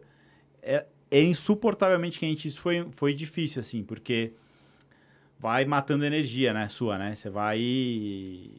Você vai ficando sem força tal. é- Sol, sol desanima, né? Desanima Pô, demais, Sol, sol frita. E essa foi a maior dificuldade que você teve lá? Cara, Tipo, e comunicação. Bom, pra quem fala inglês, tipo, você deve ter toda. não tinha muito com o que se comunicar, sabe por quê? Eles falavam menos inglês do que eu, na verdade. E é um acento muito diferente. Mas a real é que precisava pouco, assim. é, a- Bra- a- foi uma cobertura. Como normalmente uma cobertura de Olimpíada, a gente faz muito matéria que a gente chama de matéria de rua, que é conversar, ir até um restaurante da cidade, encontrar um personagem, contar sobre um- uma história da cidade, aí você precisa entrevistar a pessoa local, você precisa ir nos restaurantes perguntar o que está vendendo, sei lá. A gente não tinha essa. A gente não fez matéria disso por causa da pandemia. E não é meu perfil também, não, não seria eu a fazer. Mas mais do que isso, foi uma Olimpíada que a gente o brasileiro consumiu muito conteúdo. Então não adiantava eu ir falar com pô, uma menina da, da ginástica da Alemanha, foi mó bem, a história dela é mó legal. O brasileiro tava cagando pra história legal da menina da ginástica da Alemanha. Ele não queria saber, ele queria saber da Rebeca, da Rebeca, da Rebeca, da Rebeca. Ah, puta, tem um nosso italiano do atletismo ganhou 100 metros. Se tivesse o puta personagem do atletismo dos 100 metros italiano e um brasileiro disputando as, as oitavas de final do, do taekwondo, o brasileiro tava afim de ver o cara do taekwondo. Então, pra- então a gente só falou, a gente só falou de Brasil. A gente falou de Brasil, Brasil, Brasil. E aí, meu, era falar com o brasileiro. Então, nesse ponto foi fácil, assim. E como o transporte, na verdade, o transporte é até complicado lá. É, Vai, falar um problema, os caras são muito certinhos. Mano, teve um dia no atletismo que eu fiquei tão puto. Primeiro dia que eu fui, eu, eu tinha ido no ginásio para ir na no estádio para ir na cerimônia de abertura. E, e eu vi que, tipo, vai, pensando. Se a gente pensar igual o, o, o Morumbi, assim, tinha entrada ali pela praça, pela Jorge João Saad. Tinha um bloqueio mais ou menos onde tem um posto de gasolina ali na Jorge João Saad. E aí o resto eu tinha que ir a pé. Beleza. Eu fui de Uber, porque eu não sabia ir ainda. Eu até tinha podido ir de metrô, mas eu tava com medo. Falei, vou, vou primeiro de Uber. O Uber chegou ali, na, mais ou menos no, né, como se fosse no posto. E o, o, o, cara do Uber, o taxista, na verdade, conversou com, com um voluntário lá. O voluntário falou, não, vai pra cá tal. O cara pegou o carro, virou, deu meia volta, andou um quilômetro pra direita e me falou, desce aqui. Tá bom. Aí eu desci e falei, pra onde eu vou? Cartão. Os caras da rua, então você volta, aí você vai pra. Falei, velho, eu tava lá. ah, eu não sei. Aí, cara, esse dia eu fiquei bravo, hein? Porque eu falei, cara, por que que. Tudo bem, não podia ir dali em diante. Era só me deixar ali. Era só falar, ó, daqui você não pode ir. Encosta aqui e desce. Não, ele me fez andar um quilômetro para descer um quilômetro dali para voltar a pé e andar ainda ali. Eu levei andando mais de 20 minutos embaixo desse sol. Filha da puta, era tipo meio-dia. Não, era, ah, eram umas, umas 10 e meia, 11 horas, mas tava um calor do cão. Derretendo. Aí quando eu cheguei, aí o, o bom que hoje em dia tem o Google Tradutor, que é, é muito fácil de usar. Não sei se alguém já usou o Google Tradutor na gringa. Você pode tanto digitar, quanto você pode falar. Você, você liga o gravador de voz, você fala, você aperta um botão, ele traduz tanto em texto quanto em áudio, né? Aí eu fiquei tão puto que eu fui digitando. Aí eu escrevi a mensagem para mostrar pro, pro, pro voluntário. Falei, obrigado por fuder o meu dia. Tudo que eu tinha para fazer hoje cedo era vir aqui e era a, a, a, primeira etapa da prova do PIL, que acabou sendo medalhista de bronze. Tudo que eu queria era vir, vir aqui e ver a, a prova. Por sua causa, eu não vim. Por sua causa, eu perdi meu dia de trabalho. Parabéns pela sua incompetência. Aí eu escrevi isso, aí cheguei pro cara, só mostrei assim. Ele ficou lento. Seu, Daí ele tentou, seu pau no cu. Daí ele tentou, justificar, Daí ele tentou justificar, assim. Aí ele tentou justificar, eu falei, velho, foda-se, já tô puto. Aí você botou um play pra ele. Aí eu já falei, velho, não adianta nem discutir, tchau, fui embora. E aí, assim, os caras são muito, muito certinhos do ponto de vista de, cara, eles não conseguem dar, ser maleáveis, sabe? Teve um, teve um dia que tava no, no, nesse hub de ônibus no terminal, e aí um italiano, cara perdeu o busão, o busão tava passando, ele atravessou a rua, assim, para pegar o ônibus. Meu, os, os voluntários ficaram loucos que o cara tava atravessando a rua onde não podia atravessar. Mas ficou todo se alvoroçado, tipo, é, não, você tá atravessando a rua. Não tinha nem. Ele não ia ser atropelado, não tinha ônibus nenhum passando. Ele só foi correndo até o, o, o, o ponto dele. E os caras ficam loucaços. Então, tipo, isso também era uma dificuldade, assim. Imagina é. um cara desse no Brasil. Imagina. É. Os, caras do iFood aqui andando na contramão para fazer entrega. e, e, existe fluxo de. Ah, é, é, é, tudo. O fluxo de pessoas é muito pensado. Então, é, você entra por aqui, você vai ali, você sobe essa escada e você vai aqui. Cara, então, mas é ali, ó. É só eu aqui. Não, você precisa dar a volta aqui. Esse é o fluxo. Mas, cara, eu preciso daqui ali. Não, não, não, não. Não tem gato. Não tem. O fluxo é esse. E era um trampo principalmente na entrada do ginásio. Porque no ginásio do vôlei, eu juro por Deus que a gente dava mais de uma volta no ginásio. A gente entrava por aqui e aí, tipo, a gente dava uma volta inteira, inteirinha no ginásio, inteirinha no ginásio gigantesco. Pra subir a, a, tipo, cara, era andar 10 metros. A gente andava pelo menos uns 600 metros para chegar no lugar, porque a gente era obrigado a fazer a curva, porque o fluxo de pessoas, para os jornalistas não cruzarem com, sei lá, com quem, com atleta, tinha que fazer essa. E aí os, os caras são irredutíveis, assim. Não, não, mas, não, não pode, não mas, pode. Mas essa que é a diferença, né, cara? Essa é a diferença, é foda. Uma vez eu tava a gente tava no Canadá, dando um rolê lá num parque, em Vancouver. E aí tinha uma ciclofaixa. Ciclofaixa, normal, como qualquer uma, com a setinha de ida e a setinha de quem vai e a setinha de quem vem. Cara, veio um cara de bike na de quem vem, na de quem vai. Se deu pra entender. Bicho, uma mulher saiu, cara, quase deu um chute no cara na bike. Ele foi tomando esculacho aonde ele passava. Ele teve que virar a bike e, dar, e fazer o retorno e voltar, velho. Não tem como. Os negros de fora são diferentes, velho. Então, mas quando é por segurança, beleza. Nesse caso específico, não era segurança, era tipo. Porque alguém definiu que vai ser assim antes e vai ser assim e não, não é maleável. É tipo, não, mas não tem ninguém, é só deixa eu ir por aqui, cara. Não, não pode. Você vai dar o gina- volta no ginásio inteiro pra pegar essa escada. Você não pode simplesmente subir a escada. E aí isso era, era, era difícil de trabalhar, assim. Cara, puxando um pouco pras Olimpíadas ainda, o que, que você acha dessas, é, dessas novas modalidades que entraram aí? Tipo, break, é, break... Pra essa entrou breaking. Ah, entrou break só entrou agora. entrou agora para essa, o anterior entrou skate surf e nessa vai entrar também é menos relevante, mas o kite. Kitesurf? É. Caraca, porque, o- velho. porque o kite é uma modalidade de vela, né? Uhum. Então, a- existe os esportes, existem as modalidades. Então, por exemplo, existe o esporte futebol, que joga o futebol 11 por 11. O esporte futebol podia ter escolhido jogar a modalidade futsal ou a modalidade futebol de areia. É, no caso da vela, a vela ela tem 10 classes e ela escolhe os barcos que, que, que competem.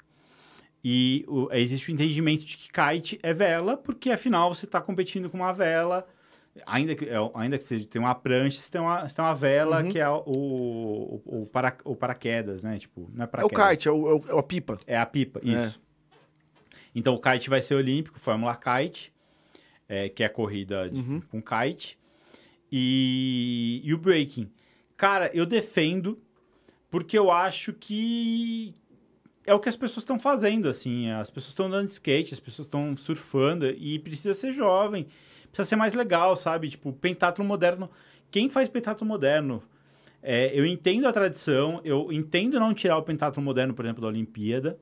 Estão discutindo trocar o hipismo pelo ciclismo tal, mas ah, entendo a, a relevância de você manter algumas modalidades, algumas coisas que- que eu considero chatas. Eu, eu acho muito chato. É, o pentatlo é insuportável de chato. Puta, hipismo é, é osso, né? Eu, eu, hipismo eu gosto, É. mas adestramento é insuportável. Hipismo saltos eu gosto. É, CCE também é legal. Sim, longe de breaking. Mas, tipo, breaking, cara, as pessoas estão praticando. Eu acho legal, É cara. um esporte. É legal, você é difícil você organizar. assim. Divertido pra caramba, né? Não, o, o difícil é organizar, porque você. Quando você não tem uma federação cuidando, você tem. hum, puta, tem um campeonato aqui, aí outro em outra cidade, aí a regra é outra. Então você precisa padronizar a regra, você precisa padronizar ca- calendário, você precisa padronizar atleta, você precisa federar atleta. É um processo trabalhoso. Se os caras tiverem competência de fazer, eu acho que vai ser um maior sucesso, assim, o breaking é legal. Assim como o vôlei de praia. Quando o vôlei de praia entrou, o vôlei de praia só existia no Brasil e no- nos Estados Unidos. O vôlei de praia só existia no Brasil e nos Estados Unidos. E o, o vôlei de praia, no Brasil, ele era um produto. Assim, tipo, ele não era um, um negócio desenvolvido pela federação, ele era um produto desenvolvido por uma empresa. Assim como o, o beat soccer é, foi, né? O beat soccer é uma criação de uma empresa. É, só que o, o vôlei de praia é quem mais vende, quem vende ingresso mais fácil na Olimpíada hoje. Então, acho que vale a, e, e a- potências investem muita grana, assim, tipo, eu, e o vôlei de praia virou um esporte urbano, que é bizarro. Mas eu, eu super defendo, eu acho o skate legal, é, eu acho que pra gente, ah, eu acho que faltou essa matéria, acho que eu podia ter feito, acho que ninguém fez. Qual é o tamanho da relevância do skate pro resto do mundo, assim? Pra gente foi um sucesso, isso porque a gente ganhou. O surf foi um sucesso porque a gente ganhou. Eu não sei se o surf foi um sucesso nos, nos outros países, se o skate foi. Pra gente foi. Ah, cara, foi. Eu tenho alguns países que eu acompanho. Assim, eu, particularmente, cara, eu não, eu não acreditei. Eu andei de skate nos anos 90, eu, eu, eu fui uma criança que teve um skatinho. eu- a gente tinha o Eda. Pô, toda essa galera do, do Tron. Cara, quando eu vi o Japão, velho, dominando o skate, eu não acreditei. Que, tipo, o Japão das menininhas ficou em Ganhou primeiro e terceiro, né? Que a, a que a, a Raíssa ficou em segundo. Cara, mas o Japão dominando, eu não acreditei. Falei, caraca, o Japão é forte pra caracas. No skate e no surf. Quer dizer, no surf porque Não, o... então, mas no skate a Brown, a Sky Brown, que inclusive tá em Floripa, né? Chegou ontem. Que, você tá ligado que a Sky Brown vai surfar. É, então, eu fiquei sabendo, cara. É uma menininha, né? Ela é havaiana? Não, a Sky Brown é a, a menina que, que ganhou no parque. A- Sim, Que é ela é- ela é britânica. Então, Ah, ela é britânica. ela é britânica, só que os pais dela, assim, é, os pais dela são, como que é? Ela mora na Austrália e os pais são japoneses e tal. Mas, não, porque eu ia falar o seguinte, o que o Japão fez, principalmente, foi treinar. Porque a gente esquece... Tem um, um exemplo clássico que é o sucesso da China no curling. Assim, por que, que eu tô falando disso? Porque os caras falaram, meu, a gente não tem curling, só que a gente consegue treinar esse bagulho. O curly é o quê? O do, do gelo? Os caras falaram, a gente, a gente não tem curling, só que a gente precisa ganhar, a gente vai fazer uma Olimpíada de Inverno, a gente vai ganhar essa porra. E os caras começaram a treinar. E aí eles desenvolveram uma técnica lá, e eles treinaram, treinaram, treinaram, chegaram e ganharam o negócio. Que é o que a China vai fazer no skate, que é o que o Japão fez no skate, que, tá todo mundo, que vai todo mundo fazer no skate. É treinar. Por que, que a Noruega ganha vôlei de praia? Por que, que a Letônia ganha vôlei de praia? Porque os caras treinam. Porque os caras criaram um sistema de treinamento. Porque os caras criaram centros de treinamento. O Brasil, ele tá voando no skate porque a gente tem tradição nesse bagulho. Só que daqui pra frente, não é. Quem vai ganhar não é o cara que, que tá na cultura, nossa, faz vídeos da hora. Mano, vai ganhar quem treina 4, 5 horas por dia com acompanhamento de psicólogo, de nutricionista. Por, quem que ganha na- no, no atletismo? É o cara que, que treina, que faz parte de um sistema esportivo, que, que passa por um filtro grande. Atleta, né? É o cara que... O skatista não é mais skatista. Ele... Quem ganhou... O Ítalo, que ganhou no surf, ele é atleta, velho. Pra quem... Eu, eu acompanho o Ítalo... O Medina também. O Medina também. O Medina só, só é bom pra caramba. Ele é bom pra caramba. Mas o Medina é um puta atleta. O Medina é atleta, ele, ele vive do, do surf. Ele, ele é focado, ele treina. O Ítalo também. São caras que são atletas. E eu acho que isso vai. vai não sei se vai ser na próxima Olimpíada. Mas é um processo de que quem treinar vai ganhar. E aí quem se, quem se desenvolver fazendo um, a China vai fazer um funil gigantesco de vai, pegar 100 mil crianças e A, a dessas China, 100 a mil China fez isso com a, com a menininha lá, né? do, do que veio do, do Kung Fu. Sim. Não foi? Pô, pegou a menina do Kung Fu e falou assim: só vai ser skatista, né? Daqui pra frente, você vai receber pra ser atleta do skate. É isso. Cara, e dá pra fazer. Eu vi, eu fiz uma matéria esses dias com, com as menininhas do skate park. Eu fui fazer uma. Tem um. Ali perto do Pitico, aqui em Pinheiros, tem o. o, o chama, é, do, é Layback, que é uma marca de cerveja do, do, do Pedro Baus, que inclusive tá patrocinando esse- evento que vai ter na Praia Mole de Surf agora. É, as, as cinco melhores meninas amadoras do Brasil, tem, tem três profissionais, o resto é tudo amadora. Três têm o mesmo técnico, um cara chamado Celso. Esse Celso desenvolveu uma técnica de ensinar a criança a andar de skate. E das cinco melhores do Brasil, o cara, o cara ensinou três. Ele pega a menina de, nove, de quatro anos e começa a explicar, e a menina com nove, ela é a quarta melhor do Brasil. Por quê? Porque é um sistema de treinamento.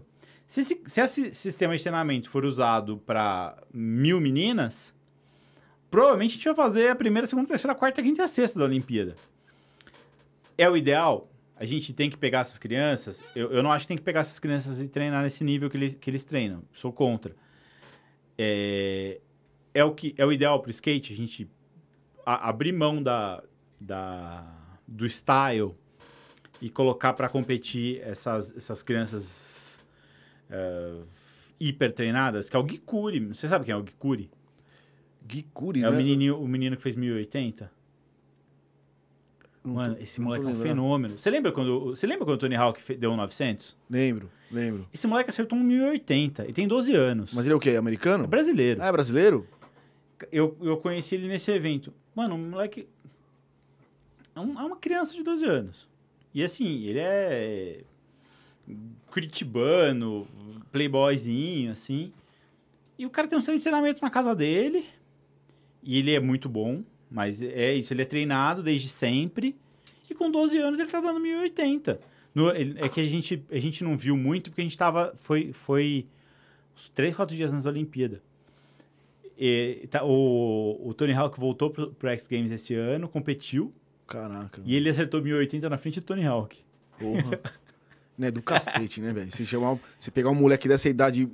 O Tony Hawk é um puta monstro, tá ligado? Outro cara que é um. Então o cara superou o Tony Hawk, Não. velho, com 12 anos. Cara, a gente tem uns caras fudidos, assim, ainda que é, é bom, tipo, da gente assistir. Tony Hawk e o outro cara que também eu falo, porra, velho, esse cara, Sean, é, Sean White. Outro cara, que é do skate do Snow. Uhum. Bicho, esses caras você não vai ver mais igual. Tipo, um cara que anda igual eles. Mas e- essa galerinha que tá vindo agora nova, um cara que dá. Um moleque que dá 1080, uma nossa. Tipo. Ó, por exemplo, o Pedro Barros, né? Eu acho que ele deu sorte. Não, No- ele não é o segundo melhor do mundo. No, no dia que ele tava. No, no dia que eles andaram no, no bowl lá, eu achei que ele deu sorte, cara, de levar segundo. Ele levou segundo, né? Acho Prata. Bicho, os australianos andaram muito mais que ele. E eu não sabia, Eu não cara. a prova. Eu falava, eu achava, certeza que eu achava que ele ia arrebentar o outro molequinho lá, o brasileiro. Bicho, os- quando eu vi o primeiro rolê do, do australiano, eu falei, caraca, velho, olha o tamanho do moleque, o moleque voava. Você assistiu? Bicho, o moleque voava, eu falei, sem chance. Sem chance. Se o Brasil não correr atrás, velho, no skate, agora, depois da Raíssa, né, ter levado o, o- a, a, a prata tal, vai ter um monte de gente entrando. Isso vai ajudar pra caracas. Mas, bicho, você pode ter certeza que nos outros países também, cara, os caras vão vir com tudo. É lógico. Então, a Raíssa é, um a Raíssa é fora da curva, assim. A Raíssa é muito boa. A Raíssa vai ganhar, vai ganhar muita medalha na vida dela ainda. A Raíssa é, é- é outro nível de, de A atleta. cabecinha dela é boa, né? Cara, pra- eu não pra- sei se a. Ela é boa, velho. Ela é, ela é foda, assim. Tipo, ela, ela é tipo a Rebeca. A Rebeca é um nível acima de qualquer outro atleta do mundo. Tipo, ela é Biles e Rebeca. É, é outro nível. Acho que a, a, a Raíssa também. Que são fenômenos que surgem no esporte porque a gente às vezes dá sorte de achar. É um, é um Guga. A Raíssa é um Guga, sabe? Tipo, É mesmo, ela é, ela é foda assim. Eu, ah, a Raíssa do, do, do skate, é. né? Eu acompanho um pouco o street, assim, mas eu acho que ela é bem inspirada na Letícia Buffoni, né? Ela é meio deslumbradinha, assim, mas eu acho do caralho também. É criança, né, velho?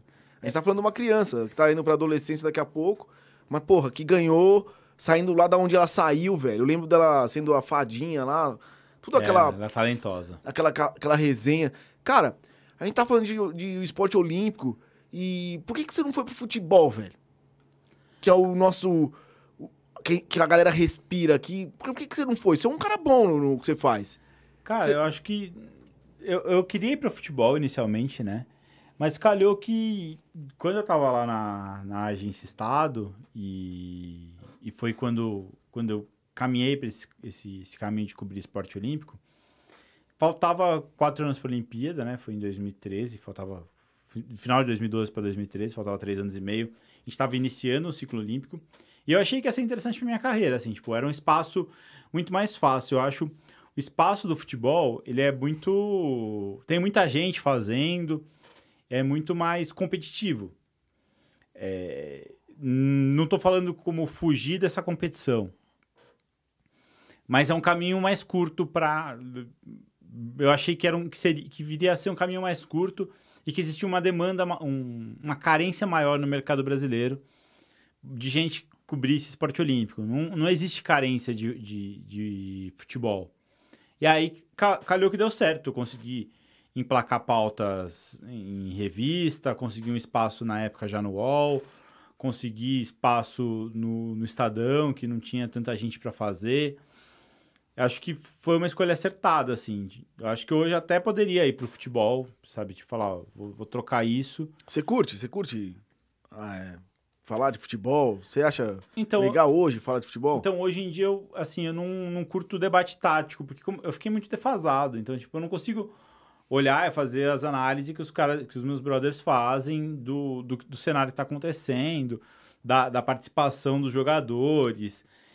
Puta, aquele monte de palavreado hoje em dia de, de futebol não é o que. Não acho que eu tô pronto para isso. Acho que eu conseguiria trabalhar bem fazendo bastidor, por exemplo. Acho que, que é o que eu faço principalmente de olhar de esporte olímpico. Vai, amanhã o, o Keno vai lutar pela, na final do Mundial de Boxe. Eu posso não manjar muito, saber direito o que é o gancho, o que é o direto, sei muito básico, assim. É, não consigo analisar taticamente uma luta de sim, boxe. sim. Mas eu consigo entender o que está acontecendo no boxe brasileiro. Eu consigo contar a história do a história recente do boxe brasileiro muito bem. Entendo esse bastidor. É, e, e, o futebol demanda muito conhecimento tático. Que eu acho que aí eu já não tenho mais. Aí eu precisaria reaprender, sabe? Você sabe que eu acho que, é, na minha opinião, né? Eu acho que esse papo tático aí, eu acho uma porcaria, velho. Assim, eu, eu prefiro. Hoje, eu dou muito mais valor, tipo, um, um Trajano, sabe? Mauro César, que não fala tanto do tático, que tem mais o papo de jornalista mesmo, que tem mais história e bastidor que você tá falando, do que os caras que vêm com esse muito papo tático. Tem muita gente, né? Principalmente que tem muito ex-jogador, cara. Sabe? Mas eu acho, não, eu acho o papo tático, eu vou discordar porque eu acho o papo tático importante, sabe por quê? É o que define muito quem ganha e perde. E se a gente tá interessado em quem ganha e perde, a gente fica falando, pô, ah, o São Paulo vai contratar esse, vai, vai dispensar aquele, vai.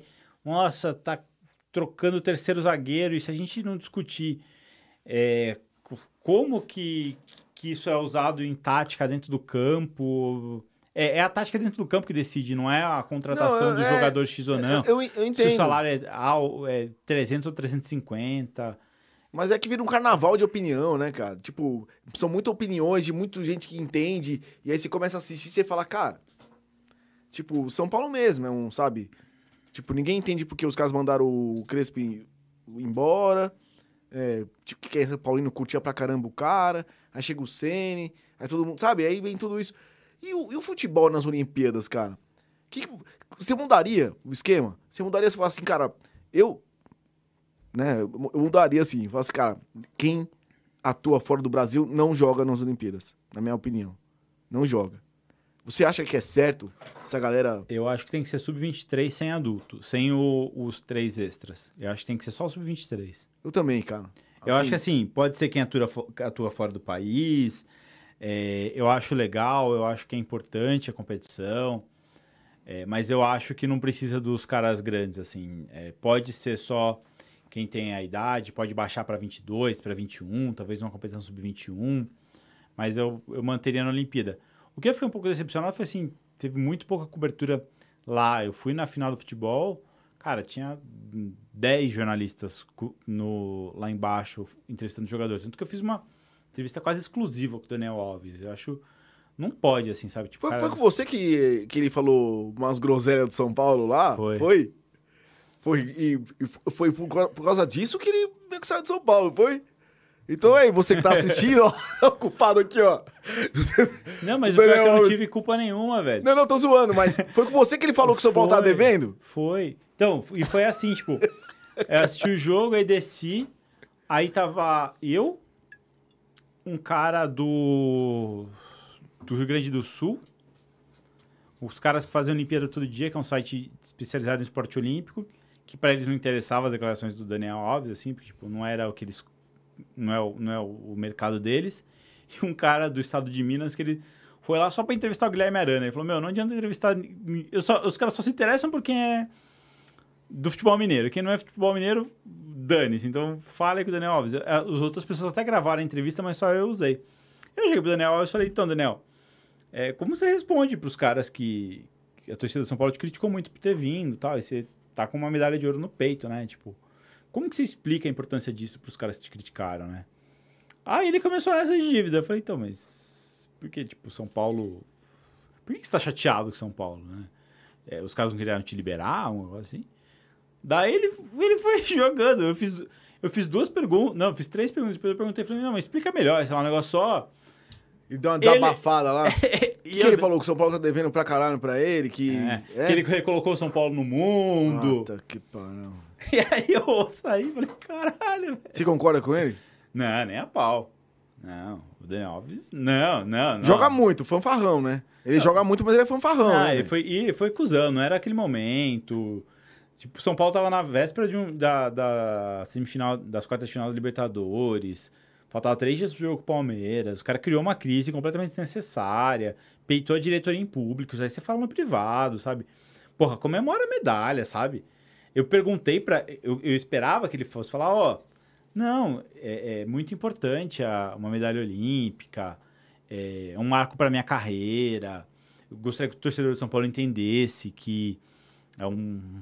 Uma humildade ali, valia, o- né? Hoje entrou. Hoje, uma página importante da minha carreira foi escrita. Não tem como descrever essa felicidade. Um negócio assim. E o cara não, o cara saiu atacando São Paulo. E aí eu fiquei. hum, Só ouvi, terminou a entrevista, eu liguei pro meu chefe e falei, mano, temos um bom material aqui, hein? Temos um choco! E aí eu acho que foi até a matéria mais. Deve ter sido a matéria mais lida do UOL na Olimpíada inteira. E é isso, tipo, foi- acabou sendo futebol. Não, foi a mais E falada, né? E eu que, que sou o, o cara que defende o esporte olímpico. Não, vamos dar visibilidade pro esporte olímpico e tal. Deu o furo do futebol, né? Deu furo do futebol. provavelmente a matéria, uma, uma das mais faladas. Pô, mas tem uma história sua boa, né, cara, com... com... Não, vou, vou- eu acho que tem uma galera perguntando aqui, eu já vi até- uma coisinha, daqui a pouco a gente pergunta, cara. Mas tem uma história boa sua do, com o, Isa, o, o Isaquias, né? É, cara, falando em atleta, o que, que você acha do, dos atletas olímpicos, assim, tipo, que tá meio esquecido aí, que, que é o cara que vai se fuder daqui pra frente? Desculpa o termo, quem tá ouvindo aí, mas... Tipo, De apoio. é, de apoio, que é o cara que hoje todo mundo, ó, tipo o Zanetti. Ganhou o ouro, aí acabou, cara, o cara teve dois patrocinadores, aí foi esquecido. Cara, gente, então eu não acho que foi esquecido. O Zanetti ganhou muito dinheiro. Ganhou? Ganhou. Ah, mas tudo bem, o Zanetti e o resto. Então, mas eu não acho que atleta. Existe um atleta que se, que se ferra. O atleta olímpico brasileiro, a grosso modo, não se ferra. O, o atleta olímpico brasileiro não se ferra. A gente tá agora o caso da Rosângela Santos, né? Que foi dispensada do Pinheiros e falou que tá dirigindo Uber e tal. Cara, agora ela, tá, ela de fato tá, tá meio na merda, mas vamos lá. Ela teve 12 anos de contrato com o Pinheiros. Ela é atleta do Pinheiros há muito tempo. E a- o Pinheiros não paga 500 reais pra ela. O Pinheiros tem um salário, não sei quanto é, mas não é não é, pouco, não é pouca grana. Tipo, não é 500 reais, não é mil. Deve ser uns 5 mil. Tô chutando, tá? Então vamos lá. Não, calma. Ela tinha contrato com a Nike. Ela recebe 3 mil reais de soldo da Marinha. Não. Ela tem 3 mil reais por mês do, do Bolsa Pódio. Ela tem uma bolsa auxílio da Confederação Brasileira de Atletismo. Não é pouco dinheiro. A gente está falando de um país onde quem vive com 4 mil reais já não é pobre. Assim, não, É, tá, não tá falando que é bom, não tô Salário, falando que é bom. salário mínimo tá quanto? Mi- 1.200 reais, eu nem sei É. hoje em dia. Não, não, não, não é pouca grana, entendeu? É, podia ter uma condição melhor? Podia. Mas não é por falta de dinheiro. A gente tem atleta brasileiro que se fode, que ganha mil reais, dois mil reais. A Bolsa, a bolsa Atleta tá 12 anos, 11 anos sem reajuste. Era para ela estar valendo 120% a mais. Então ela ganha uma bolsa atleta olímpica de 2.900, ela pra tá- era para ela estar ganhando 7. Porque o governo, o governo, o começo da Dilma, mas a Dilma foi por três anos, por cinco anos ela não, reajus- não reajustou, o Temer não reajustou, o Bolsonaro não reajustou, ninguém reajusta. E aí o poder de compra acabou, assim.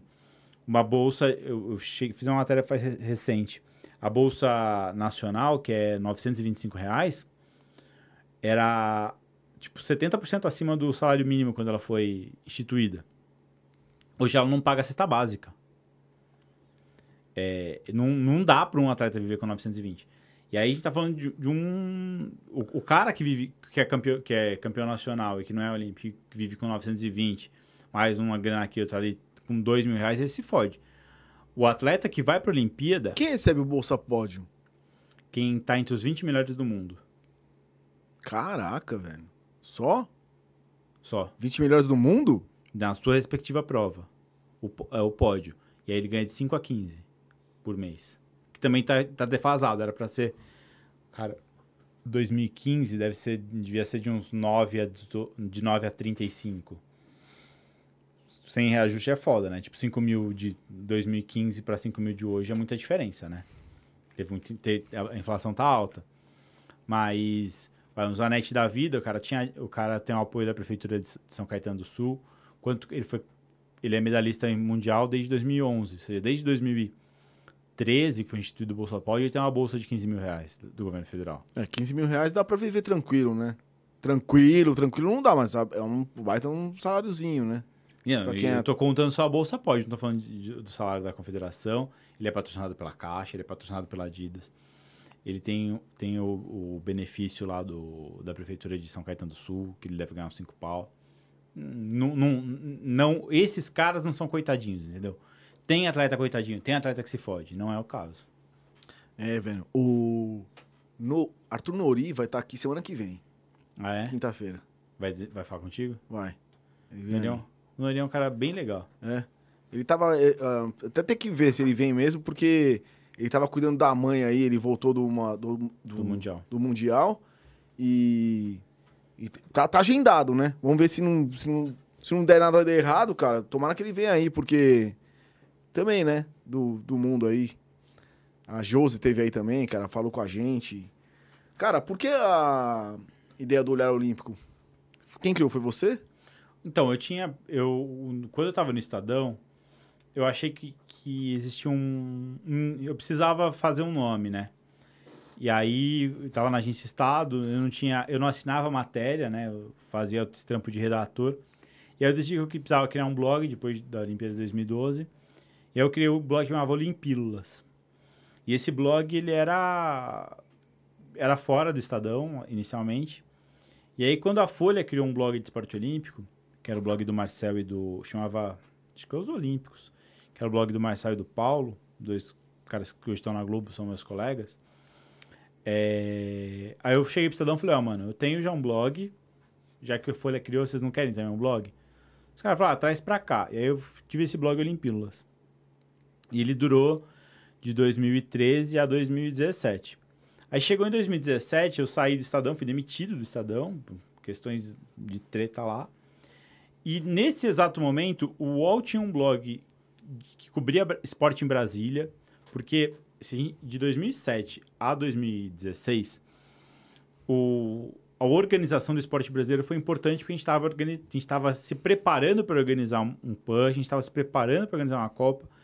Então, era importante a gente, a- as redações terem repórteres em Brasília para cobrir o que, que acontecia no Ministério do Esporte. Então, o UOL tinha essa tradição de ter um blogueiro em Brasília, deixou de ser tão importante e o cara que fazia esse trampo, que é o Daniel Brito, que é meu amigo, que hoje trabalha como assessor do CPB, do Comitê Paralímpico, ele saiu do UOL. Então, ele tinha um blog, ele saiu. E ato con- foi, foi numa janela de 15 dias, assim. O Brito saiu, o... Nossa. O Aleixo, que era um repórter de, repórter de esporte olímpico do UOL, vazou, foi morar na Rússia. Cara, esse cara é loucaço. Se estiver vendo, ele me segue no Twitter, ele não tá vendo que é madrugada na Rússia. Esse cara é retardado. Foi morar, ele, é ele narra os jogos do Campeonato Brasileiro em russo hoje em dia. Caraca, velho.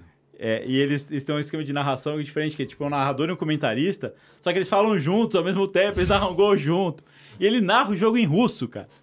Ele aprendeu russo aqui, foi falou, quero morar na Rússia. Foi pra Rússia e virou narrador de campeonato de e é produtor da TV de lá. E ele era repórter de esporte olímpico, saiu do UOL e eu fui demitido do Estadão. Então o Estadão, o UOL tinha alguém que precisasse cobrir, precisava cobrir bastidor de esporte, além do futebol alguém que precisasse, que pudesse cobrir Olimpíada, e eu tava no mercado. E aí precisava levar o blog pra lá, e aí um amigo meu, Jorge, falou, não, cara, Olhar Olímpico é um bom nome, porque você consegue olhar esse bastidor tal. E aí o blog, o, o, o que era o Olimpílulas virou, um, virou o Olhar Olímpico, entendeu? E aí que a gente desenhou mais o, a abrangência. Então, eu falo não só do resultado do Keno no Mundial de Boxe, mas eu falo também da, da concessão do Ibirapuera, do, da, da ideia de construir um autódromo no Rio, eu falo de políticas públicas, ainda que não seja exatamente do, do esporte olímpico sempre. Você tem um projeto pessoal assim para futuro? Que você queira. Que você acha que vai vingar aí ou você tá de boa? Num... Acho que é isso, cara, que eu vou fazer. Acho que eu sou bom nisso e tá dando certo. Acho que eu sou relevante, ajudo a pautar discussões. Acho que, que é, é o que eu sei fazer. Qual que foi o meu fofocão assim? Qual que seu- foi o seu maior furo assim de no olhar olímpico, assim, que você falou, porra, esse foi foda? Foi o do Giba? Cara, teve algumas coisas legais. Foi a entrevista com a Pirvi foi importante. É, Quando o Diego Hipólito assumiu gay foi importante. A entrevista que a gente fez com a Ingrid, e aí são materiais que não, não sempre saem no, no Olhar Olímpico, né? É, quando a Ingrid falou sobre o, em 2016 lá dela ter feito sexo na Vila Olímpica foi importante. Acho que isso da, da- do Ibirapuera foi relevante agora também. Ah, que o Maurício Souza seria demitido do Minas foi importante. É, mas acho que o que um dos que impactou mais foi quando eu denunciei um esquema de corrupção na Confederação de Atletismo, o presidente foi acabou renunciando. Algumas coisinhas assim, acho que teve alguns A do Giba repercutiu bastante também, né? do Giba repercutiu de forma geral, assim. Acho que repercutiu mais o, a entrevista com a Pirvi, quando a Pirvi, pela primeira e única vez, ela falou publicamente sobre o assunto, falou bastante sobre... expôs quem era o Giba, os problemas do Giba e tal, foi, foi bem relevante. Porra. Cara, vou, vou ler uma galera aqui que tá ao vivo com a gente. E pra agradecer, né? Já, pô, 22 e 30. São 10 e 35 já, cara. Já passamos de uma hora de bate-papo. É, queria agradecer aqui o Codificorte da equipe. Esther Prado, Laura Vecchioli, Kátia Alves, é, Djalma, Beraldo Batista. Bom, a Esther pede pro Demétrio contar a experiência que ele teve com a prova da canoagem. Ah, porque eu cheguei lá, foi, foi legal que o Isaquias... Cheguei atrasadão. Mano, é isso. Cheguei atrasado, fui de táxi. Táxi não podia deixar no lugar certo. Aí nessa de... de das regras. né, Nesse caso até entendi. O cara me deixou num lugar, eu tive que andar 20 minutos no puta sol. Cheguei atrasado, o Isaquias tinha passado. Já falei, mano, Isaquias, dá uma entrevistinha, uma respostinha só. Mano, o cara voltou. Atravessou tudo de novo voltou onde estava o jornalista só pra responder minhas perguntas, assim, sabe? Tipo, o cara. Gente boa mesmo, viu? Zaquias foi foda, hein, velho? Pô, o, o cara é, é boa, boa praça, Pô, é, é coração bom. Não, porra, fora que ele tem um braço, porra, o pulmão dele, cara, como diz o Neto, né? Ele deve ter dois pulmões. cara, você assistiu, família, o Zaquias nessa prova? Caraca, velho. Puta, bicho, foi o que eu mais cansei. É impressionante. Ele, aquele chinês lazarento atrás dele. Um, um brother meu tinha film, filmou os caras no, no bar no Rio de Janeiro assistindo a eliminatória, né? Assistindo na televisão assim no bar. Aí me mandou e postou no Twitter. Aí deu, uns- deu uma hora, assim, um cara importante do Kobe me mandou no WhatsApp. Ó, os caras estão torcendo pro Isaquias do... da- da- no bar, velho. Eu falei, eu tô ligado. Foi, foi o brother meu que, que- filmou. Aí, e mano, é- essa prova do Isaquias, assim, eu entendo quem ficou nervoso. Mas de lá, a galera do Isaquias tava um susto, assim, sabe? Ele passou os 500 metros na frente, depois eu conversei com, com o Pinda, o técnico dele. O cara falou, meu, ele tinha tanta folga. Ele, ele foi. Ele, ele, os- o, o chinês tava se matando, ele tava tipo. Ah, tá, tá susto. É mesmo, se cara. precisasse de gás, ele, ele Será, tinha gás. Oi? Eu, não- eu não achei não, cara. Ele tinha muito gás. Ele tinha muito gás pra dar. O Isaquias é muito melhor que todos os outros. Ele tinha muito gás pra dar. É mesmo, cara. É, e ele ganha fácil. É igual a da Rebeca. A Rebeca, quando ela, quando ela ganhou no salto, né? Ela acho que foi a terceira a se apresentar. Aí eu tuitei, falei, meu, já ganhou. Galera, não, mas tem os outros. Falei, cara, relaxa, ganhou. Não, mas ganhou. Não, não- ninguém vai fazer a nota dela. Tipo, tem, tem uns negócios que ganhou. Não tem como alguém ganhar. Não, não ganha. E aí a galera tudo nervosa. Eu, "Pô, ganhou já, relaxa. Aí acabou, ganhou. Cara, falando em Rebeca, no, no ginásio, você ficava lá, né? Na arquibancada. Pô, como é que era, cara? Tá numa arquibancada rolando um evento mais fudido do mundo ali na tua frente e você ali sozinho, cara. Você fala, Ah, velho, como é que pode? Ainda não caiu a ficha. Acho que eu- um dia eu, eu acho que eu só vou entender quando voltar a ter público. É, é muito louco. Tipo, é isso. Eu vi a Rebeca, ah, sei lá, a hora que ela ganhou, eu até filmei e botei no meu Instagram quando ela ganhou a medalha de ouro, assim, tipo, eu fiquei filmando. Eu tava um metro dela, sabe? Ouvindo uns cochichos, né? É, é, e era assim, era muito fazer parte e. você começou a, entrev- a entrevista perguntando como é trabalhar, né? A gente. O, o UOL ele tem uma equipe grande aqui em São Paulo, em São Paulo e no Rio. E agora remoto no Brasil inteiro, né? É, que, por exemplo, eu não escrevi o texto da Rebeca, da, da medalha. Eu escrevi, a gente vai colocar no ar lá 12 parágrafos. Eu escrevi os últimos oito, o primeiro e, o, e, a prova, quem escreve é uma outra pessoa é, que está acompanhando. Então, eu não tinha a obrigação de escrever sobre a prova na hora, o que outros colegas tinham, porque não tem é, essa estrutura gigantesca atrás.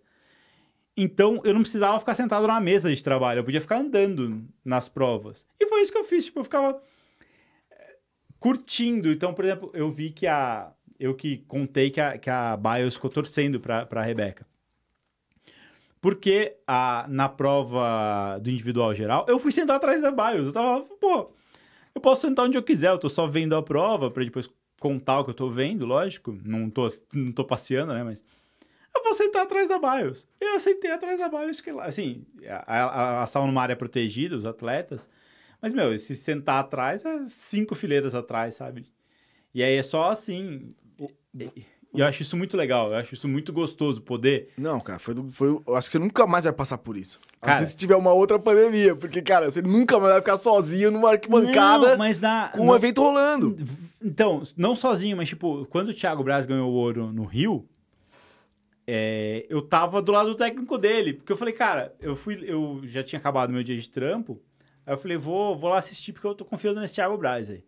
Aí eu fui pro, fui pro Engenhão, eu falei, vou ficar assistindo a, a prova de, se a gente pensar um estádio, a tribuna de imprensa, ela fica na linha de chegada do, da prova de, da, das provas de corrida. E a prova de salto com vara, ela fica atrás do gol. Então ela fica longe pra caralho, não dá pra ver da tribuna de imprensa. Você vê muito mal. O que, que eu fiz? Eu falei, é, vou na arquibancada, vou ficar na arquibancada assistindo. Eu falei, é, vou ficar. Eu vi que tava o Petrov lá, falei, vou ficar aqui. Aí o Petrov ficava dando orientação, ficava do lado, assim, tipo, ah, porra, tô aqui. Aí eu fiquei acompanhando do lado. Aí tava a avó dele, tava a, a namorada dele, a Ana, hoje, a esposa do, do Thiago. Cara, eu acho isso. Mandou bem pra caralho naquela hora, né? Eu acho isso mó gostoso, assim, tipo, fazer parte, tá lá, entendendo. É mais do que só olhar e quando tá falando o cara saltou. É, é conseguir entender o que tá rolando na, naquele momento, sabe? É, não, faz parte mesmo, né? Não é, é, você faz parte mesmo do, do, do evento. Você. É, é, o que eu falei lá atrás. Você, você, você, faz mesmo parte de tudo aquilo lá, cara. A galera talvez olhou para você e falou, cara, é agora, sabe? É uma coisa muito louca. Não, é, é completamente, completamente Cara, a, a, é Rebeca, foi a Rebeca que você tava na arquibancada, porque eu vi a TV, assim. Eu lembro que a Laura falou assim, olha meu irmão. Cara, você imagina, a pessoa fala, cara, tem um brazuca ali, eu vou fazer de tudo. não, não foi por isso que ela ganhou. Mas sim, tipo, eu imagino pra galera do skate, que foi animal também. O skate eu não tava. Mas sim, é, é foda. Estar ali é, é, é um E ainda, uma Olimpíada dessa é um privilégio pra muito pouca gente. É, muito foi, foi foda mesmo, gente. cara. Foi foda mesmo. Porra.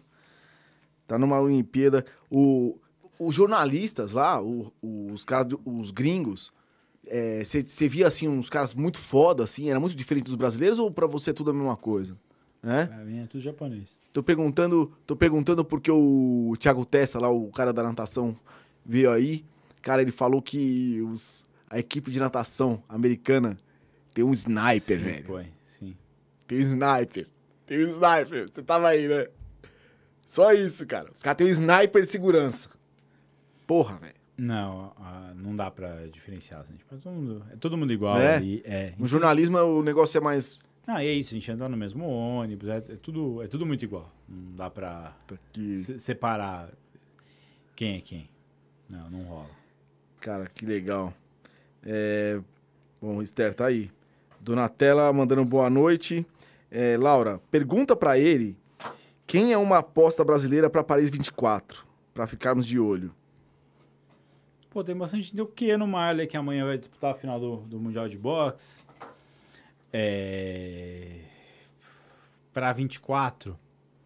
Nossa. Deixa eu pensar. No judô, a Bia Souza, que é peso pesada, ela é fodida. A Ana Cristina, que já foi medalhista de prata esse ano no vôlei, vai ser a estrela da seleção no próximo ciclo olímpico. A Duda, do vôlei de praia, que não ganhou medalha, mas ainda vai ganhar muita medalha nessa vida. Acho que é basicamente isso. O Murilo Sartori, que é o menino dos 200 livre, 200 e 400 livre da natação, um cara da hora. O Pio de novo, o Pio ainda vai ganhar, vai fazer ainda muita história no esporte brasileiro. O Pio é um cara. Você falou da natação e essa treta aí do Medina com o moleque da natação lá com o nome dele, que tava com a técnica, que é namorada também, deu um beijo, aí saiu uma merda, aí a Bufone falou alguma coisa, tá Não, sabendo? Não teve, não teve treta com, com, com o Fratos, não. O Fratos. Não, não teve, não. Não, não. Tipo, Ah, teve sim. um. Ah, mas, tipo, o, o Fratos, ele leva a esposa porque, na verdade, foi uma cagada da confederação e a confederação falou, meu, e ela fez isso em 2019. Só, a gente só convoca técnico brasileiro agora. E o cara tinha um técnico gringo. E foi de propósito pra não levar ele. Falei, então beleza. Então a minha técnica é minha esposa. E ela é técnica, ela aplica o treino mesmo. Tipo, quem monta o treino dele é o Brett Hawk, ou montava, e quem aplicava era ela. Ela era técnica, ela tem, ela é, tem formação de técnica, ela é uma ex-atleta olímpica, inclusive. Ela tá, o Frato está completamente no direito. E hoje eu entendo melhor o, o, o Medina ter, ter esticado a corda para tentar levar a Yasmin. Entendo de verdade, assim, tipo, cara, o cara não tem apoio de ninguém. ele- as pessoas que ele confia traíram ele, sabe? A mãe, o padrasto, os amigos, todo mundo traiu ele. Eu acho que eu entendo mais a necessidade que ele tinha. Ele tava sozinho no mundo naquele momento. Mas eu, mas eu con- continuo achando que o Kobe tava certo, mas eu entendo ele ter, ter forçado. Olha, cara. É, Eu, eu entendo o que você entende, mas eu não concordo com não, ele. eu não concordo. Não, eu não concordo. Eu só Eu acho- entendo. Eu acho assim, porra, óbvio, cara. O cara pode amar a namorada, tá apaixonado, o Medina é foda. Mas, cara, foda-se, velho. Você vai ser atleta, vai ganhar essa merda aí porque você ficou focado numa coisa, perdeu pro japonês, quem levou foi o Ítalo, entendeu? Então, não, assim, eu, cara, eu acho que o Kobe podia- fez certo, continuo achando, mas eu entendo o lado dele hoje em dia. ainda acho que o Medina perdeu por causa dessa bosta aí, velho. Porque o cara não se concentrou, sabe? Eu Ainda acho, porque o cara chegou aqui e ganhou o Mundial, ponto. Ele é foda. Ele é o melhor Quem- do mundo. É, acabou. O Ítalo também é foda e assim, mas, bicho, eu não sei se a expectativa dele de Olimpíada estava abaixo do que um atleta, por exemplo, uma Rebeca e um ginasta, sabe, pensa e vai com o espírito. Talvez o surf o cara, né, seja um pouquinho mais abaixo porque foi a primeira Olimpíada e tal. Mas ele vacilou, eu achei, cara. Acho que não. Enfim. É... Donatella, Laura fez a pergunta. Djalma Ber... Beraldo Batista, você acha que a cobertura durante as Olimpíadas de alguns meios e meio chapa branca? Sinto que tem algum receio em criticar a participação do atleta se competiu mal. Acho que tem, sim. Ah, acho que é é papel da Globo, por exemplo, fazer isso. A Globo, ela é detentora de direitos. Ela usa, ela transmite a Olimpíada como entretenimento, não como jornalismo necessariamente. É, e ela tem interesse em manter audiência. Assim como o cara num- numa transmissão, ele não fica falando, meu, esse jogo é chato, jogo, nossa, que jogo chato. Ai, que jogo insuportável. E que eu, eu faço, porque eu tô assistindo e falando, mano, que jogo insuportável. Se começar a falar, os caras começam a falar, nossa, que jogo insuportável, que jogo insuportável, que jogo A insuportável. galera muda de canal, né? A galera muda de canal. É. Então, ele tem interesse em manter, e- e eu, e eu acho que sim. é- A cobertura é ufanista, como de qualquer país. Não é problema do Brasil. As coberturas são ufanistas. Eu acho que eu sou até ufanista de menos dentro do que é normalmente a cobertura olímpica, assim. É, é ufanismo, é falando, uhul, olha que maravilha. E eu sou um pouco mais crítico que a média. Acho que a média é mais mundial, inclusive. É, até mesmo porque a- o papel da, por exemplo, da Globo é entreter, né? Você tem que botar lá o, o evento e entreter o cara o máximo possível pro cara não tirar daquele canal, né? Sim. A diferença do, dos narradores que a gente conhece aí é isso, né? Os melhores que a gente mais gosta. Eu, por exemplo, eu gosto dos caras que são mais de boa, mas os caras que são mais chatos é aquele cara que não tá acontecendo nada e o cara tá gritando, né? Mas, porra, mas é isso. O próprio Djalma fala que, e às vezes, foi só mal. Não tava num bom dia, mas que não impede de criticar o evento que participou. É isso aí. Jefferson dando boa noite, Rock Prado. Ana Moser mandou um abraço. Por que, que ela mandou um abraço, Ana Moser? É, porque ela é de esquerda também. Ah, ela Gente, é? é? Qual que é o, o papel? Você achou que no jornalismo, assim, tá mais pra. Nessa política, tá mais engajado? O jornalismo. Tá, É? acho que tá. Acho que o exemplo do, do caso do Maurício foi de bastante engajamento, assim, tipo, a gente fez uma cobertura de...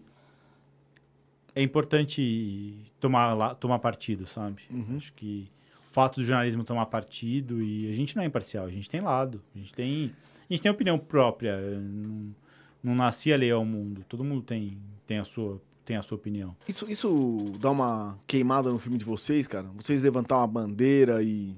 Não, acho, Não? eu, assim, pode queimar com alguns que, que já não é meu público. Com a Jovem Pan? com a Jovem Pan, por exemplo? Então, mas, tipo, ou pouco mesmo com, com o ouvinte, com o leitor, que já não é meu público, em outra hora ele vai ser. Mas eu, eu acho importante a gente tomar partido e, e ainda mais quem, quando a gente tem liberdade, tipo, eu não sou só um repórter, eu sou um colunista, eu sou- eu tenho liberdade editorial de dar opinião. É, o, o meu caso específico, Demétrio. É, e isso é importante que eu me posicione e que as pessoas saibam que elas vão encontrar no meu conteúdo. Elas, elas en- entendam que lugar eu ocupo no mundo. É, não- eu não sou imparcial, eu não sou. é, eu sou crítico ao governo. Se eu tiver que elogiar, eu vou elogiar, mas eu sou crítico ao governo. O que eu preciso ser é justo. É, a César o que é de César. Quando acertar, preciso, preciso colocar que acertar. Mas eu preciso colocar aqui, ó, eu sou um- alguém que sou contra esse governo, sou contra isso, sou contra aquilo. Defendo essa tese e, e outro jornalista vai defender outra tese, desde que faça isso honestamente. Acho, acho sempre importante ter lado. Cara, legal. Demétrio, cara, obrigado, cara, por ter aceito o convite aí. A gente tá começando o canal e mesmo assim você chegou aí, aceitou o convite. A gente perdeu tempo aqui com a gente. Foi legal pra caramba, cara. De novo, assim, o Codificado Podcast aprendeu um pouco na mesa, porque a gente. A nossa pegada é essa, velho. Trazer gente aqui aprender, porque a gente é leigo, meu burrão, mas a gente vai aprendendo e trazer gente interessante, cara. Sem lacração, né? E, porra, ouvi umas histórias legais pra caramba, como a sua, assim, que foi foda. O cara que foi pras Olimpíadas, passou o que você passou aí. Bicho, brigadão. Valeu, mano. Cara, gente, valeu de novo. Uma boa noite pra todos aí. Codificado Podcast, terça que vem, às 20h30, ao vivo, só no YouTube. E lembrando que agora a gente tá na plataformas streams também, Spotify e logo mais no Deezer, ok? Boa noite, Demétrio. Obrigado. É isso aí. Valeu. Tchau.